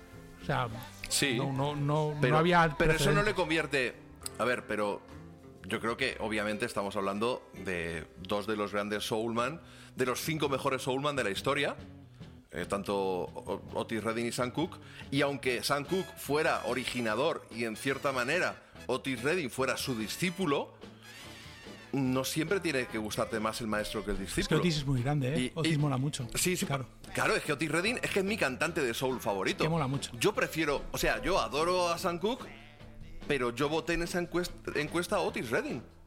Porque Otis Redding me flipa y llevó más allá lo que hizo Sam Cooke. Es algo parecido, aunque con menos diferencia, por decir algo, Maddie Waters y Led Zeppelin. Me flipa Maddie Waters, pero por cómo crecí o por lo que me por mi background, por lo que sea, aún me gusta más Led Zeppelin y fueron alumnos de Maddie Waters, pero yo entiendo que haya gente que diga, "No, mira, no." Y sobre todo gente que viviera el momento, que dijera, ¿qué coño es esto de Led Zeppelin? ¿Qué cojones me estáis tocando aquí los huevos cambiándome las canciones de Maddie Waters, que es lo mejor que ha parido madre? Bueno, y Pues entiendo que tampoco- alguien dijera, ni de claro, coña. no todo el mundo puede tener criterio. Eso ya lo hemos comentado más de una vez. es el, el comodín del criterio que No, pero que eh, este lo que dices yo voté a Sam lo- Cooke, lo para mí. Sam Cooke es el más grande, por, por las mismas razones también, pero también entramos Pero es que no te lo voy a en discutir. lo que te he dicho. Es que no te lo voy a discutir. No, claro, pero No yo reconozco que entramos en lo que he dicho de Ali. Para mí Sam Cooke es el más grande, no solo por su carrera como músico. O sea, Bien, perfecto. en- entonces yo reconozco que como cantante estrictamente, Otis Redding no tiene rival. O sea, pero no es que ya no en el soul. O sea, para mí todo lo, Otis Redding, Sí, sí, sí. ojalá hubiera regrabado Otis Redding todas las canciones de la historia del rock and roll. Lo hubiéramos desfondado al hombre. Pero es que, tío, es que tú escuchas el Satisfaction de los Stones y no... El Day Tripper de los Beatles. No, claro, pero es que el Satisfaction te parece una buena canción hasta que escuchas la versión de Otis Redding y dices, lo de los Stones es una mierda. Pero, ¿pero ¿esto qué es? Y, y dices, es que este hombre era, el- era eh, bueno, lo que Aretha Franklin en las voces femeninas. Sí, sí, sí, sí, sí, muy, muy, muy, muy buen paralelismo. Y sin embargo, antes de Areta hubo otras. Sí, claro. Pero no, Aretha es la aparte más hubo más, porque las divas sí que existían desde los años 20. Sí. Pero los divos eh, Sí, sí, pero bueno, afroamericanos pero, ce- era otra pero peli. bueno, pero centrándome en el soul, centrándome en el soul, eh, Areta no inventó el soul, pero nació como quien dice con el soul. No, es que, Quiero claro. decir, no hay muchas, no hay muchas artistas de soul nativas de soul anteriores a Areta. No, porque Aretha prácticamente No hay una madre del soul, respiró. no hay- Es que uno, uno de los que estaba ahí cuando se fundó el movimiento era Ray Charles y el padre de Aretha, que eran amigos además. Claro, pero que Ray Charles es uno de los padres del soul, Sí, sí. insisto, para cualquier musicólogo, junto a James Brown y junto a Sam Cooke. Unos apuntarán en una dirección, otros apuntarán en otra, unos harán un matiz de uno, de otro, pero ahí estaban los tres. Sí, porque Y sin esos tres, el soul no habría sido lo mismo. Quizá el menos importante sea James Brown. Claro, porque pero, iba. por- pero porque, pero porque enseguida pasó al funk. Y porque además James Brown, para, o sea, como yo lo entiendo y según mis, mi- es una opinión propia mía de, de- de lo que yo opino de la historia de la música, James Brown eh, se subió al carro. O sea, James Brown, eh, cuando lo reventó, eh, lo reventó como, como cantante de soul, de soul. O sea, era un tío que no es la imagen que tenemos de James Brown hoy en día. O sea, tú vas a ver No, no, no, al- como el primer Elvis, del primer Elvis al Elvis de Las Vegas, son dos tíos distintos. Sí, sí, sí, completamente. Y a mí me da la impresión de que James Brown ya, claro, cuando él llegó, el soul ya era una cosa vendible. Pero él ya estaba haciendo cosas antes Sí, no, de, que él naciera mucho el soul. antes, porque aparte con la banda de... Por eso te quiero decir, él, él en los 50 ya tenía cosas importantes y el Life at de Apollo, que fue del 62, puede ser, no me acuerdo ahora mismo. Creo que un poco más tarde, pero él ya era así, él ya era, él ya era una personalidad. Lo que, lo que, Lo que pasa que él, no, yo lo que, Eh, lo ah. que iba es que donde encontró él, donde se encontró a sí mismo fue en el funk. sí, por Claro, supuesto, es- y, es la y diferencia y- que yo y es veo. lo que nos ha quedado, y es lo que nos ha quedado de él. Pero él ya alternaba los conciertos de, de gospel por las mañanas con los conciertos de rhythm and blues por, Por las noches. Sí, noches. era cantante como si te dijera. En el fondo, James Brown al principio era como si te dijera Elvis o Carl Perkins. Era un cantante que cantaba lo que en ese momento se vendía. Y él, él iba Claro. con la banda que acabó siendo su banda, pero era la banda de este medio hermanastro que tenía que le acogió. Lo que pasa es que, claro, el, el carisma de James Brown, o sea, la, digamos, la- el, el ascenso exponencial en cuanto a talento de James Brown, y es, es una cosa muy, muy única, ¿eh? Bueno, y su banda, y su banda fue una escuela de músicos Claro, hombre, es que de los grandes del funk e incluso del jazz han salido de ahí. Vamos, vamos, vamos. Que- Una, pero además- una playa de estrellas. Algo interesante de James Brown es que James- estamos, eh, que esto es un debate que tenía. De estas cosas hablaba el otro día con, con Javi de Rock Bottom. James Brown es un ejemplo de chaval analfabeto eh, que tuvo una infancia terrible, que estuvo en la cárcel, que se crió en un burdel con su tía porque ni su padre ni su madre lo querían, y acabó reuniendo una banda de músicos de jazz, de músicos instruidos, formados, cultos, con talento, con carrera, y diciéndoles lo que tenían que hacer. Que esto es algo que, mm, se cuenta poco de James Brown, porque como tiene tantas cosas malas, la verdad, es un personaje como Ike Turner, Sí. eh, hay que reconocerlo. Te pones a hablar de él y evidentemente no puedes obviar las malas. O Phil O Spector. Phil Spector, claro, son gente que han hecho tantas cosas malas que dices, hostia, yo soy fan y la verdad que es que qué asco de personaje. Pero es verdad que el tipo, claro, es cuando tú has- te has dedicado a la música y a tocar con muchos músicos y has compartido escenario con muchos tíos puntualmente por un tema y no sé qué, te das cuenta que el, el talento de dirigir a una banda es una cosa muy especial cuando se trata de música popular, porque no es una orquesta. Entonces el tipo cogía a un, a un bajista que sabía 700.000 veces más de música que él, probablemente él no supiera bien ni leer eh, en inglés, y le decía, no, no, no, haz este riff, toca esta nota, no sé qué, aquí paras, y como no pares te quito 5 dólares. Y ese bajista, Sí, sí. con todo lo que sabía, decía, no, no, tiene razón James Brown, voy a hacer lo que dice James Brown. Y eso lo hizo con todo. Sí, pero.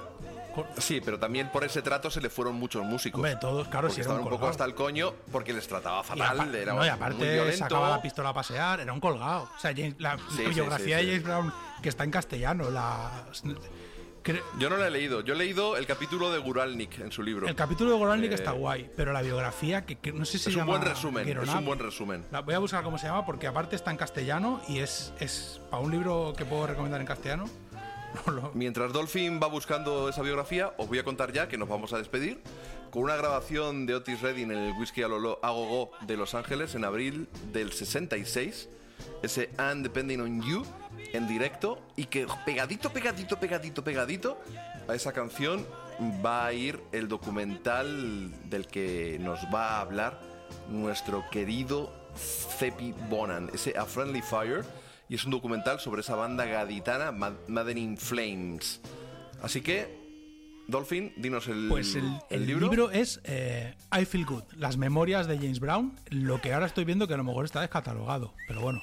Es muy probable. En, in- muy en probable. inglés lo compras por 3 dólares, pero en lo, mm, bueno, por 30 pavos en Amazon Estados Unidos lo encuentras en castellano, con lo cual supongo que en Amazon España eh, estará y en las librerías, este rollo de salvemos las librerías, pues ir a, a la librería del barrio y preguntad con la mascarilla y con las medidas de seguridad.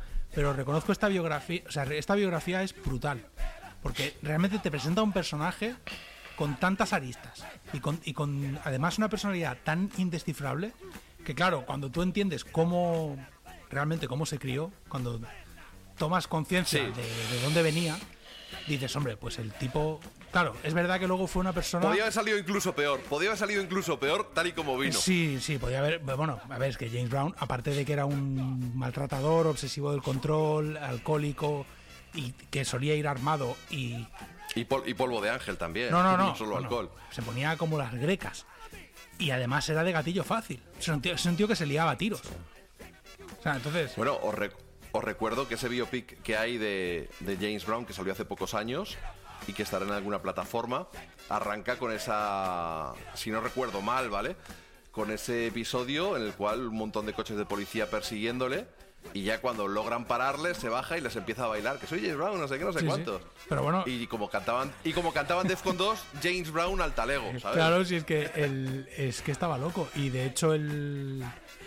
O sea, ese biopic está muy guay. Ese, ese biopic está muy guay porque aparte te representa de una forma bastante resumida todas sus facetas. Pero claro, realmente eh, no se puede obviar. Yo ahora que estoy escribiendo sobre la historia del blues en, en- en mi libro, claro, No me digas, estás escribiendo un libro. pero es que Ike Turner es un personaje muy importante en la vida de, de Claro James es. y de Modern Records. Y, de- nació en y del rock and roll y del blues. Claro, entonces yo he tenido el problema de decir, a ver, si yo ahora me meto a hablar de Ike Turner y su relación con Tina Turner, que no tiene nada que ver, porque Ike Turner desde crío es importante en esta historia. Hmm. Claro, es, es un Es un personaje pionero, tan es un, oscuro. padre, es un padre fundador. Es un padre Sí, sí, fundador. sí. Creo que Rocket 88, creo que es del 52. Sí, aparte eran Todavía faltaba un poquito para que Elvis eh, se pusiera a grabar. y era ¿eh? su banda, Un par de añitos Rocket, antes o 8- tres. Rocket 88, pero es que él era cazatalentos de Modern Records en los años 40. O sea, que es un tipo que estaba ahí antes de que existiera ni siquiera la idea del rock and roll como movimiento de ningún tipo, ni siquiera como moda.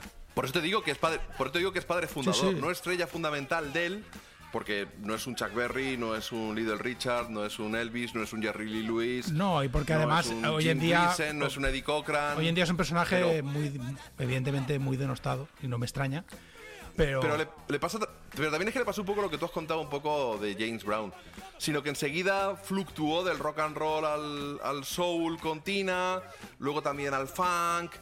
Sí, no, él Eh, se, sali- entonces, él se por salió. Eso, por claro, eso no tenemos, por eso no tenemos esa idea de él como, como grande del rock and roll de los 50. Con. Claro, es que lo- eh, mira, el otro día que habla- lo hablaba contigo, a raíz de un vídeo que me mandaste sobre quién inventó el rock and roll, que me mencionaba a Sister Ro- Rosetta Tharpe.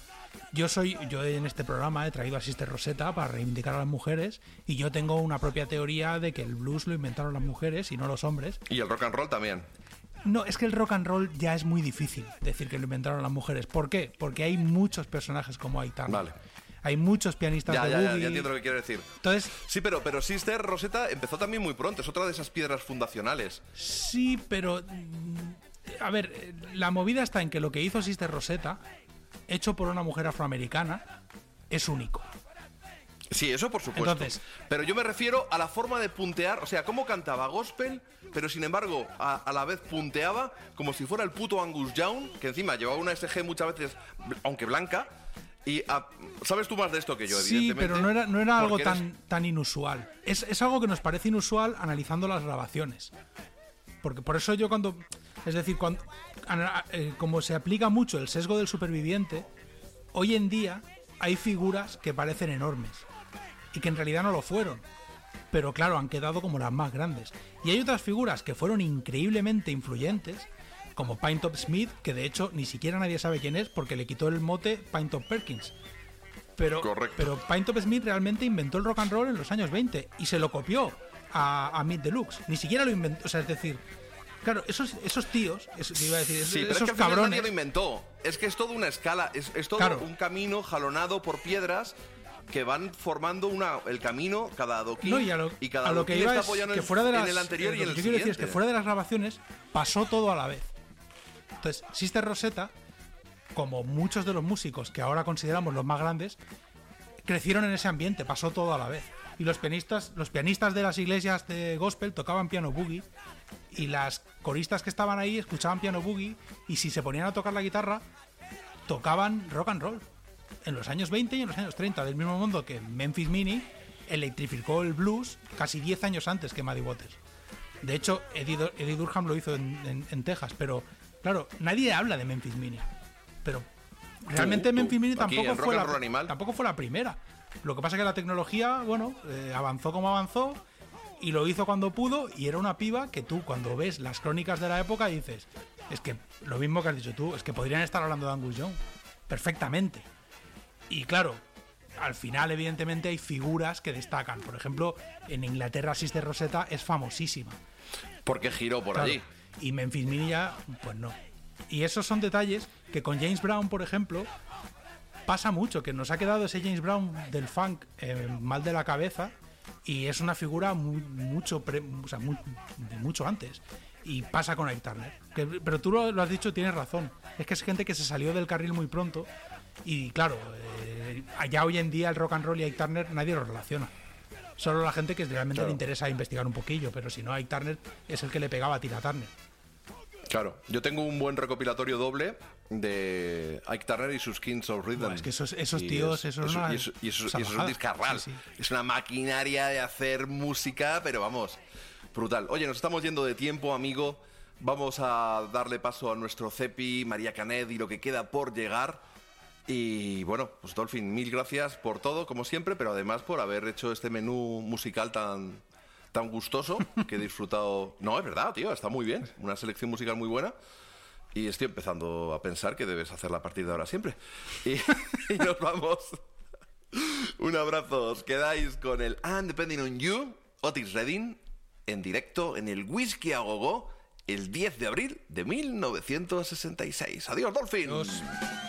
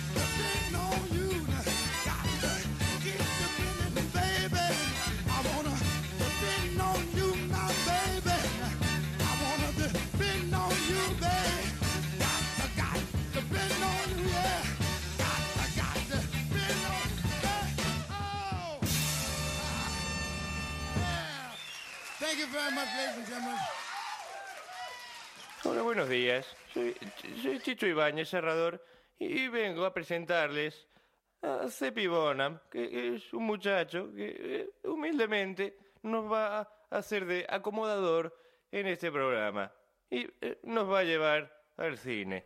Nunca congregaron grandes audiencias. Tampoco ocuparon los primeros puestos de las listas. Pero si alguna vez tocaste en una banda, esta también puede ser tu historia. Parafraseando al álbum de 1982 de Talking Heads, The Name of This Band is Maddening Flames. Hoy nos ocupa el documental A Friendly Fire, un emotivo y sentido homenaje a su corta pero legendaria historia, con la opinión de músicos como Paco Loco, locutores radiofónicos, Jesús Ordovás o Julio Ruiz, críticos musicales de la talla de Ignacio Juliá, amigos y por supuesto los protagonistas, Mónica Mon, José María Millán, Manolo y Juan Luis González. Y de entre esas opiniones, dos ejemplos. Yo creo que fue un grupo que quizás adelantó 20 años a lo que se estaba haciendo, nos dice Paco Loco. Nosotros estamos en esto porque nos lo pasamos muy bien. Toda una declaración de principios de Muni, cantante del grupo. La historia comienza a principios de los 90 en el puerto de Santa María, Cádiz, en un bar que tenían Manolo, Juanlo y su hermano Marco, el Barracuda. Por allí pasaba lo más variopinto del puerto, entre ellos Muni, futura vocalista del grupo, para escuchar buena música al calor de una copa. Barajando ya la idea de formar un grupo, conocen a Muni y eligen nombre para su proyecto, Madden in Flames, que toman de una nota escrita la contraportada del inmortal álbum On Fire de Galaxy 500. Son un grupo hijo de su época, del momento cultural que les tocó vivir y muy sustentado por el background musical de sus componentes. A esa junta la influencia de grupos como Ride y el electropop con el sustrato de la música de raíces americanas, desde Neil Young Ren pasando por The Bears. En definitiva, melodía y distorsión, como si Sonny Youth o Dinosaur Jr. se cruzasen con Crazy Horse y David Crosby. Y claro está, el toque psicodélico andaluz de la bahía de Cádiz. En 1992 entregan su primera maqueta al sello Radiation y dos años después llega su primer álbum, Wonderlust, algo así como Pasión por viajar. Canciones a flor de piel, pequeñas joyas atemporales como la brillante Queen Olive o Wash Everything consiguen encandilar a prensa y público y la banda comienza a asomar la cabeza en la escena independiente nacional. Apenas un año después de su debut, nos entrega lo que a la postre será su último trabajo, Six Ways to Sunday. En él, corrigieron y aumentaron lo que habían hecho con el primer disco, pero con los temas eléctricos más explosivos. Según comenta en el documental Ignacio Juliá, en su segundo álbum, Six Ways to Sunday, casi llegaron a ser un precursor de la americana. Y es cierto, todo eso que pudo llegar a ser americana en España o rock americano, el primer grupo que lo hizo fue Madden in Flames, sin duda.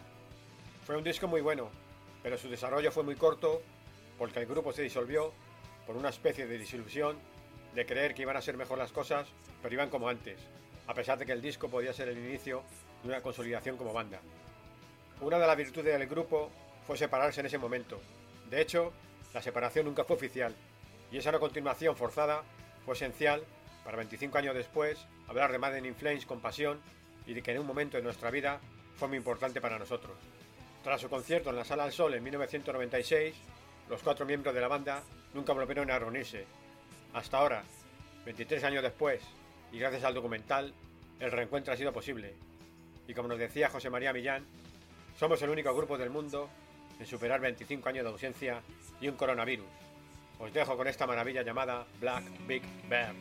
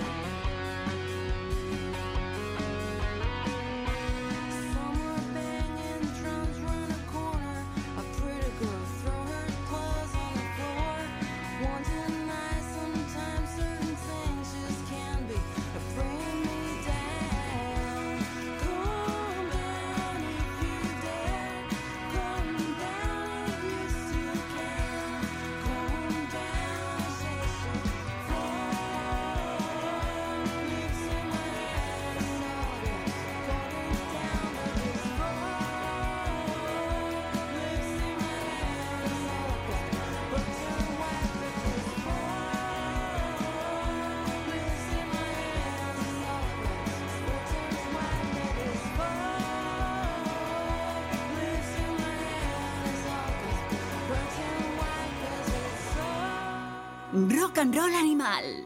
Buenas animales, ya estoy aquí en un programa más dispuesta a llevaros al otro lado del charco, aunque esta vez eh, va a ser un poco peculiar porque os voy a hablar de una artista que hace americana, más bien americaña, como diría el maestro Manolo Fernández. Ella es Juana Everett, canta en inglés, como os decía, hace música de raíces norteamericana y aunque vive en la actualidad en Los Ángeles, Juana es madrileña. Empezó en la música con un grupo de punk y hace unos 6-7 años ya comenzó con un proyecto con un sonido mucho más norteamericano llamado Tijuana. Hace cuatro años Juana decidió cruzar el charco, instalarse en Los Ángeles con el objetivo de formarse también en el mundo de la producción. Y eh, ahora, a principios de 2021, en el mes de enero, veía la luz Move su primer LP. Un disco que ha sido grabado con músicos autóctonos de Los Ángeles, eh, para el cual ha contado con la ayuda de su suegro, Randy Everett, músico que ha tocado con Natalie Cole, nominado a los Grammy en las mezclas. El sonido de, de Juana Everett es especial porque combina esas influencias norteamericanas, hay una fuerte impronta de ese rock americano interpretado por artistas como Tom Petty o Lucinda Williams, pero también eh, con influencias de- del grunge y del sonido de los años 90, que es con el que Juana creció. Eh, también hay influencias del country alternativo que en la actualidad eh, llevan a cabo, por ejemplo, artistas como Jason Isbell o eh, ese cruce ¿no? de, de la americana con el punk y el grunge que, bueno viene haciendo en los últimos años la, la rebelde Lydia Loveless. Move On es un trabajo muy cuidado, hay temas muy cañeros y aventureros como Drifter of Love que escucharéis a continuación y luego mm, cortes más folk, más íntimos como es el caso de Light Up a Fire. En cualquier caso, el mensaje que nos lanza Juana, esta madrileña afincada en Los Ángeles, es de tirar para adelante que en estos momentos actuales nunca viene mal. Hasta la próxima.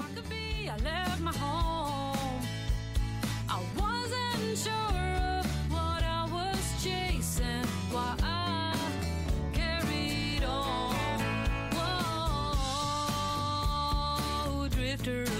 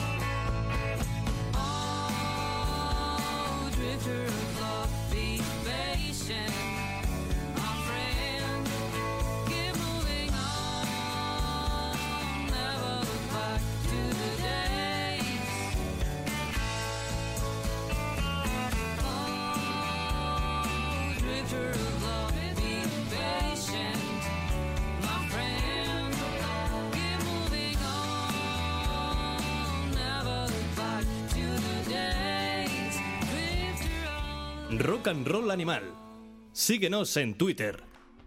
Aquí estamos de vuelta, después de esa película que nos ha traído Cepi Bonham y también después de nuestra gata con botas, que por cierto estuvo hace unos días en Rock and Roll Animal en directo en Twitch y nos contó anécdotas muy divertidas sobre su pater, que fue su iniciador en la música y un montón de, de cosas. Qué gustazo tener a María Canet entre nosotros, muy muy divertida en directo. Un día de estos pues acabarán apareciendo Sanfrid, Cepi, igual que, que un montón de buenos amigos, de músicos, de periodistas y gente al fin y al cabo que tenga cosicas que contarnos. Hoy esta recta final va a ser un poquito más breve para que se publique cuanto antes este podcast y vamos a tener que pasar por alto algunas de estos fallecimientos recientes que hemos sufrido en este último mes, a los que les he ido rindiendo tributo, por supuesto, en Onda Cero, en la Cultureta o en el remate semanal que hago del Más de Uno, y que a partir de ahora va a ser mucho más fresco ese tipo de homenajes en Rock and Roll Animal Live, ya sabéis, en twitch.tv barra JF León RNR Animal. Todo juntico, allí nos encontráis. Es una web como otra cualquiera, entráis y a disfrutar. De lunes a jueves a las 11 de la noche y los domingos a las 10. Vamos con Nathaniel Redleaf, Redemption, de la banda sonora de la película Palmer.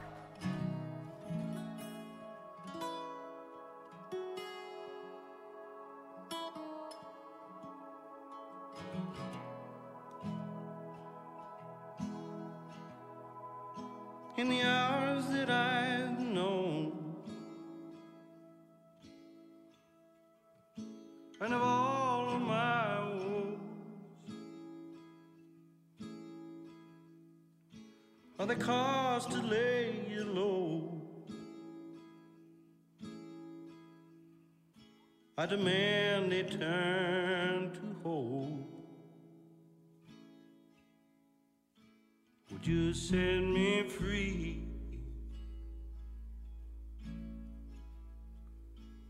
Would you set me free?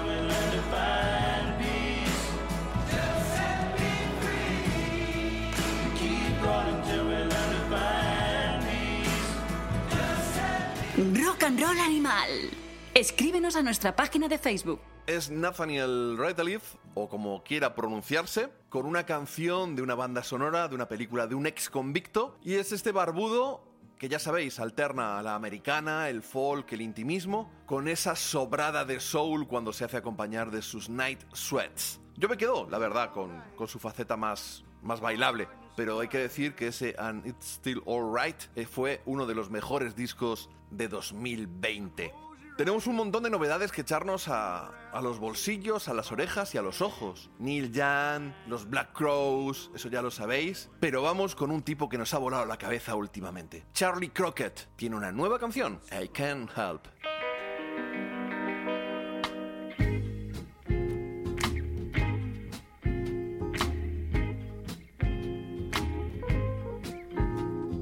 Don't forgive me, baby. All you gotta do is call.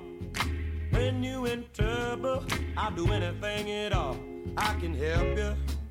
If you need somebody, I can help you. It would sure do me good to do you good. I can help you. It's a fact people get lonesome. That ain't nothing new. Woman like you, baby, should never have the blues. I wanna help you. I got two strong arms so I can help you. It would sure do me good to do you good. I can help you.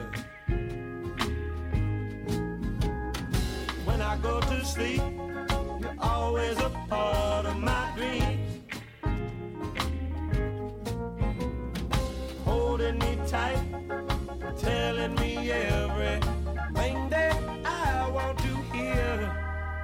Don't forgive me, baby, when you in a fix.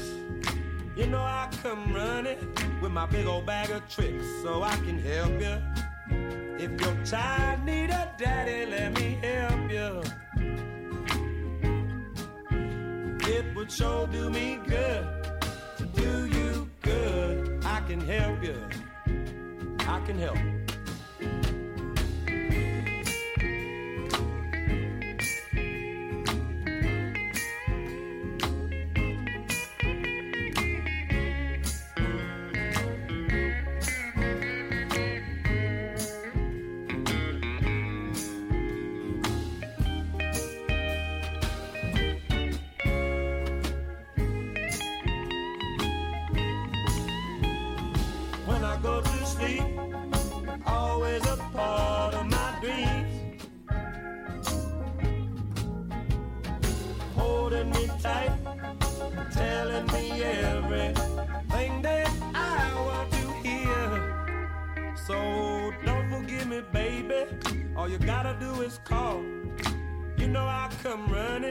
I'll do anything at all so I can help you.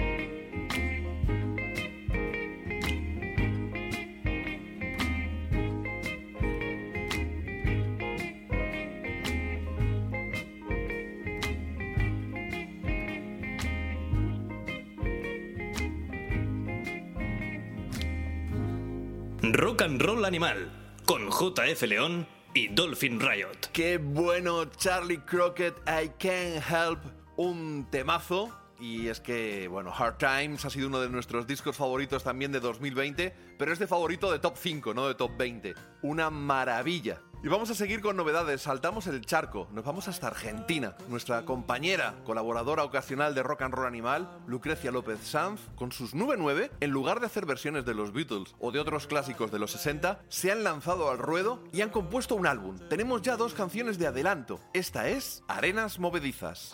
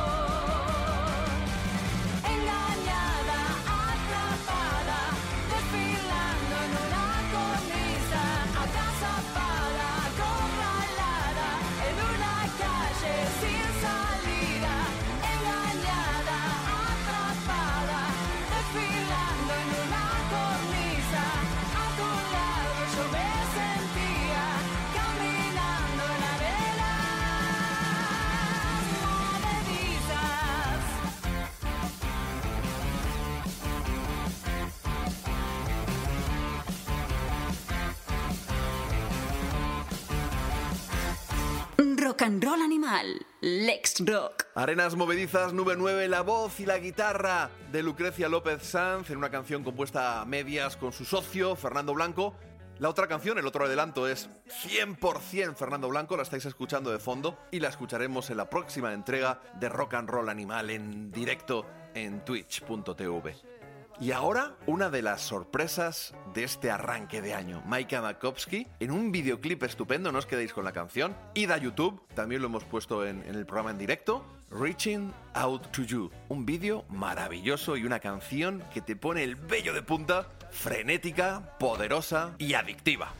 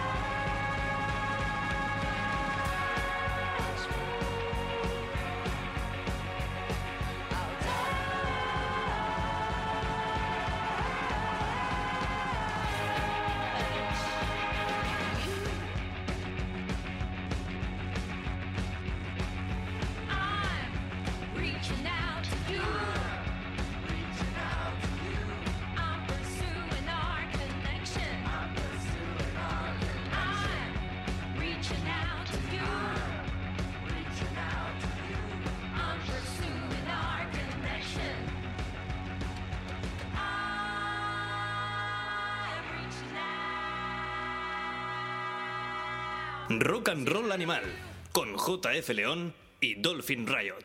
Reaching Out to You, Maika Makovsky. Qué pedazo de banda tiene esta mujer. De verdad, no sabéis lo que fue verle. Bueno, también llevaba casi un año, un año menos una semana, sin ir a un solo concierto y llegar a los teatros del canal. Ver allí al borde del escenario seis puestos. Empiezo por la izquierda, unos teclados, con un micrófono para cantar. Al lado, un micrófono para cantar. Al lado, a la derecha, un puesto de percusión con un micrófono para cantar. Más a la derecha, dos teclados con un micrófono para cantar y con pedales de guitarra delante. Y más a la derecha, la batería. Bueno, pues para esos seis puestos había cinco músicos que se fueron intercambiando los instrumentos, que iban rotando, que cantaban todos. Eh, o sea, bueno, eso ya es sacarse la chorra. Un poderío impresionante. Luego llegó un sexto músico, que no me acuerdo ahora mismo eh, el nombre, pero es eh, quien grabó las guitarras y todos los instrumentos prácticamente con Maika Malkowski en Arizona de este álbum que va a ver la luz, que, tenía que haber salido hace un año, nos contó Maika en el concierto, pero que finalmente verá la luz en mayo, que entendimos que era su pareja. Hola, corazones. Bueno, había que poner un punto rosa en esta crónica. De verdad, qué cosa más mágica, qué brutalidad, qué intensidad. Yo, claro, eh, los críticos musicales ya sabéis que nos, nos encanta poder contar lo que se vivió allí y a veces hay que escribirlo en pocas palabras. Y hay cosas que no es nada sencillo concretarlo en pocas palabras, sintetizarlo. Salvo que encuentres una etiqueta. Y yo creé la etiqueta musical para lo que hace Mike ahora mismo, Cabaret Rock Avant-Garde. Sí, de vanguardia. Es una mezcla de estilos, con una teatralidad, con algo de vodevil, con mucha locura, pero con una maestría absoluta y un entusiasmo. Vamos, se me cayeron los pantalones. De verdad, os recomiendo que les echéis un vistazo porque merece mucho la pena. Y llegados a este punto, nos despedimos, os dejamos toda la despedida de Humphrey Bird a uno de los pianistas más grandes del jazz, Chick Corea, que nos dejó hace poco. Nos vemos el domingo y entre semana en twitch.tv y dentro de un mes nos encontraremos en este podcast en formato largo. Eso sí, los lunes espero ir subiendo a la plataforma el programa en directo de los domingos, ese en el que en dos horas voy a estar codo con codo con un invitado, generalmente Dolphin, pero cuando no esté Dolphin serán otras personas, pinchando a medias y hablando de un montón de cosas. Así que en cierta manera acabáis de recuperar el podcast semanal de Rock and Roll Animal, pero sin perder el podcast mensual, el XXXL, en el cual nos explayamos como siempre. Un abrazo, Animals.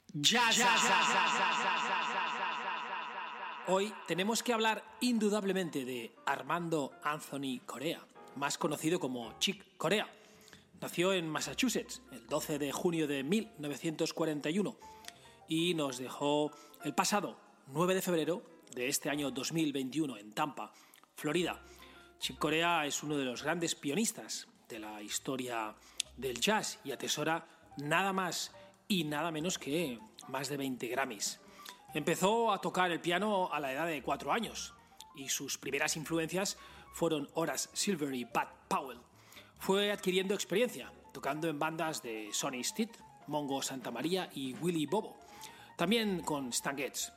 Su primera grabación como líder fue en el año 1966, con el álbum Tones for John's Bones, y su álbum en trío del año 1968, y del que vamos a escuchar un tema en el jazz de hoy, titulado Now He Sings, Now He Sobs, se considera un clásico absoluto.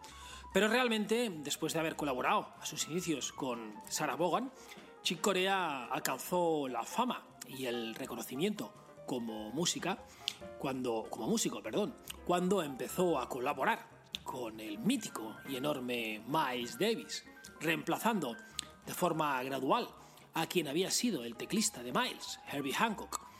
Chick Corea permaneció con Davis durante un periodo muy largo, entre el año 68 y el 70.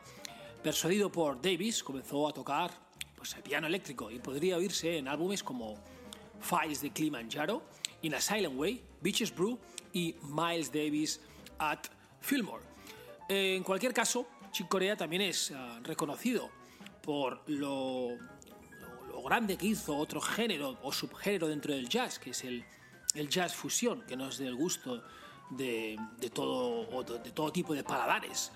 Eh, colaboró eh, en este sentido pues, con muchísimos músicos como Michael Brecker, también eh, con Scott Anderson, con Wallace Ronnie, con Kenny Garrett, incluso con Paco de Lucía. Vamos a rendir homenaje al jazz de hoy, a Chick Corea, escuchando, como os decía al inicio, un tema de su álbum Now He Sings, Now He Sobs, en particular el tema Matrix. ya, ya, ya, ya, ya, ya, ya.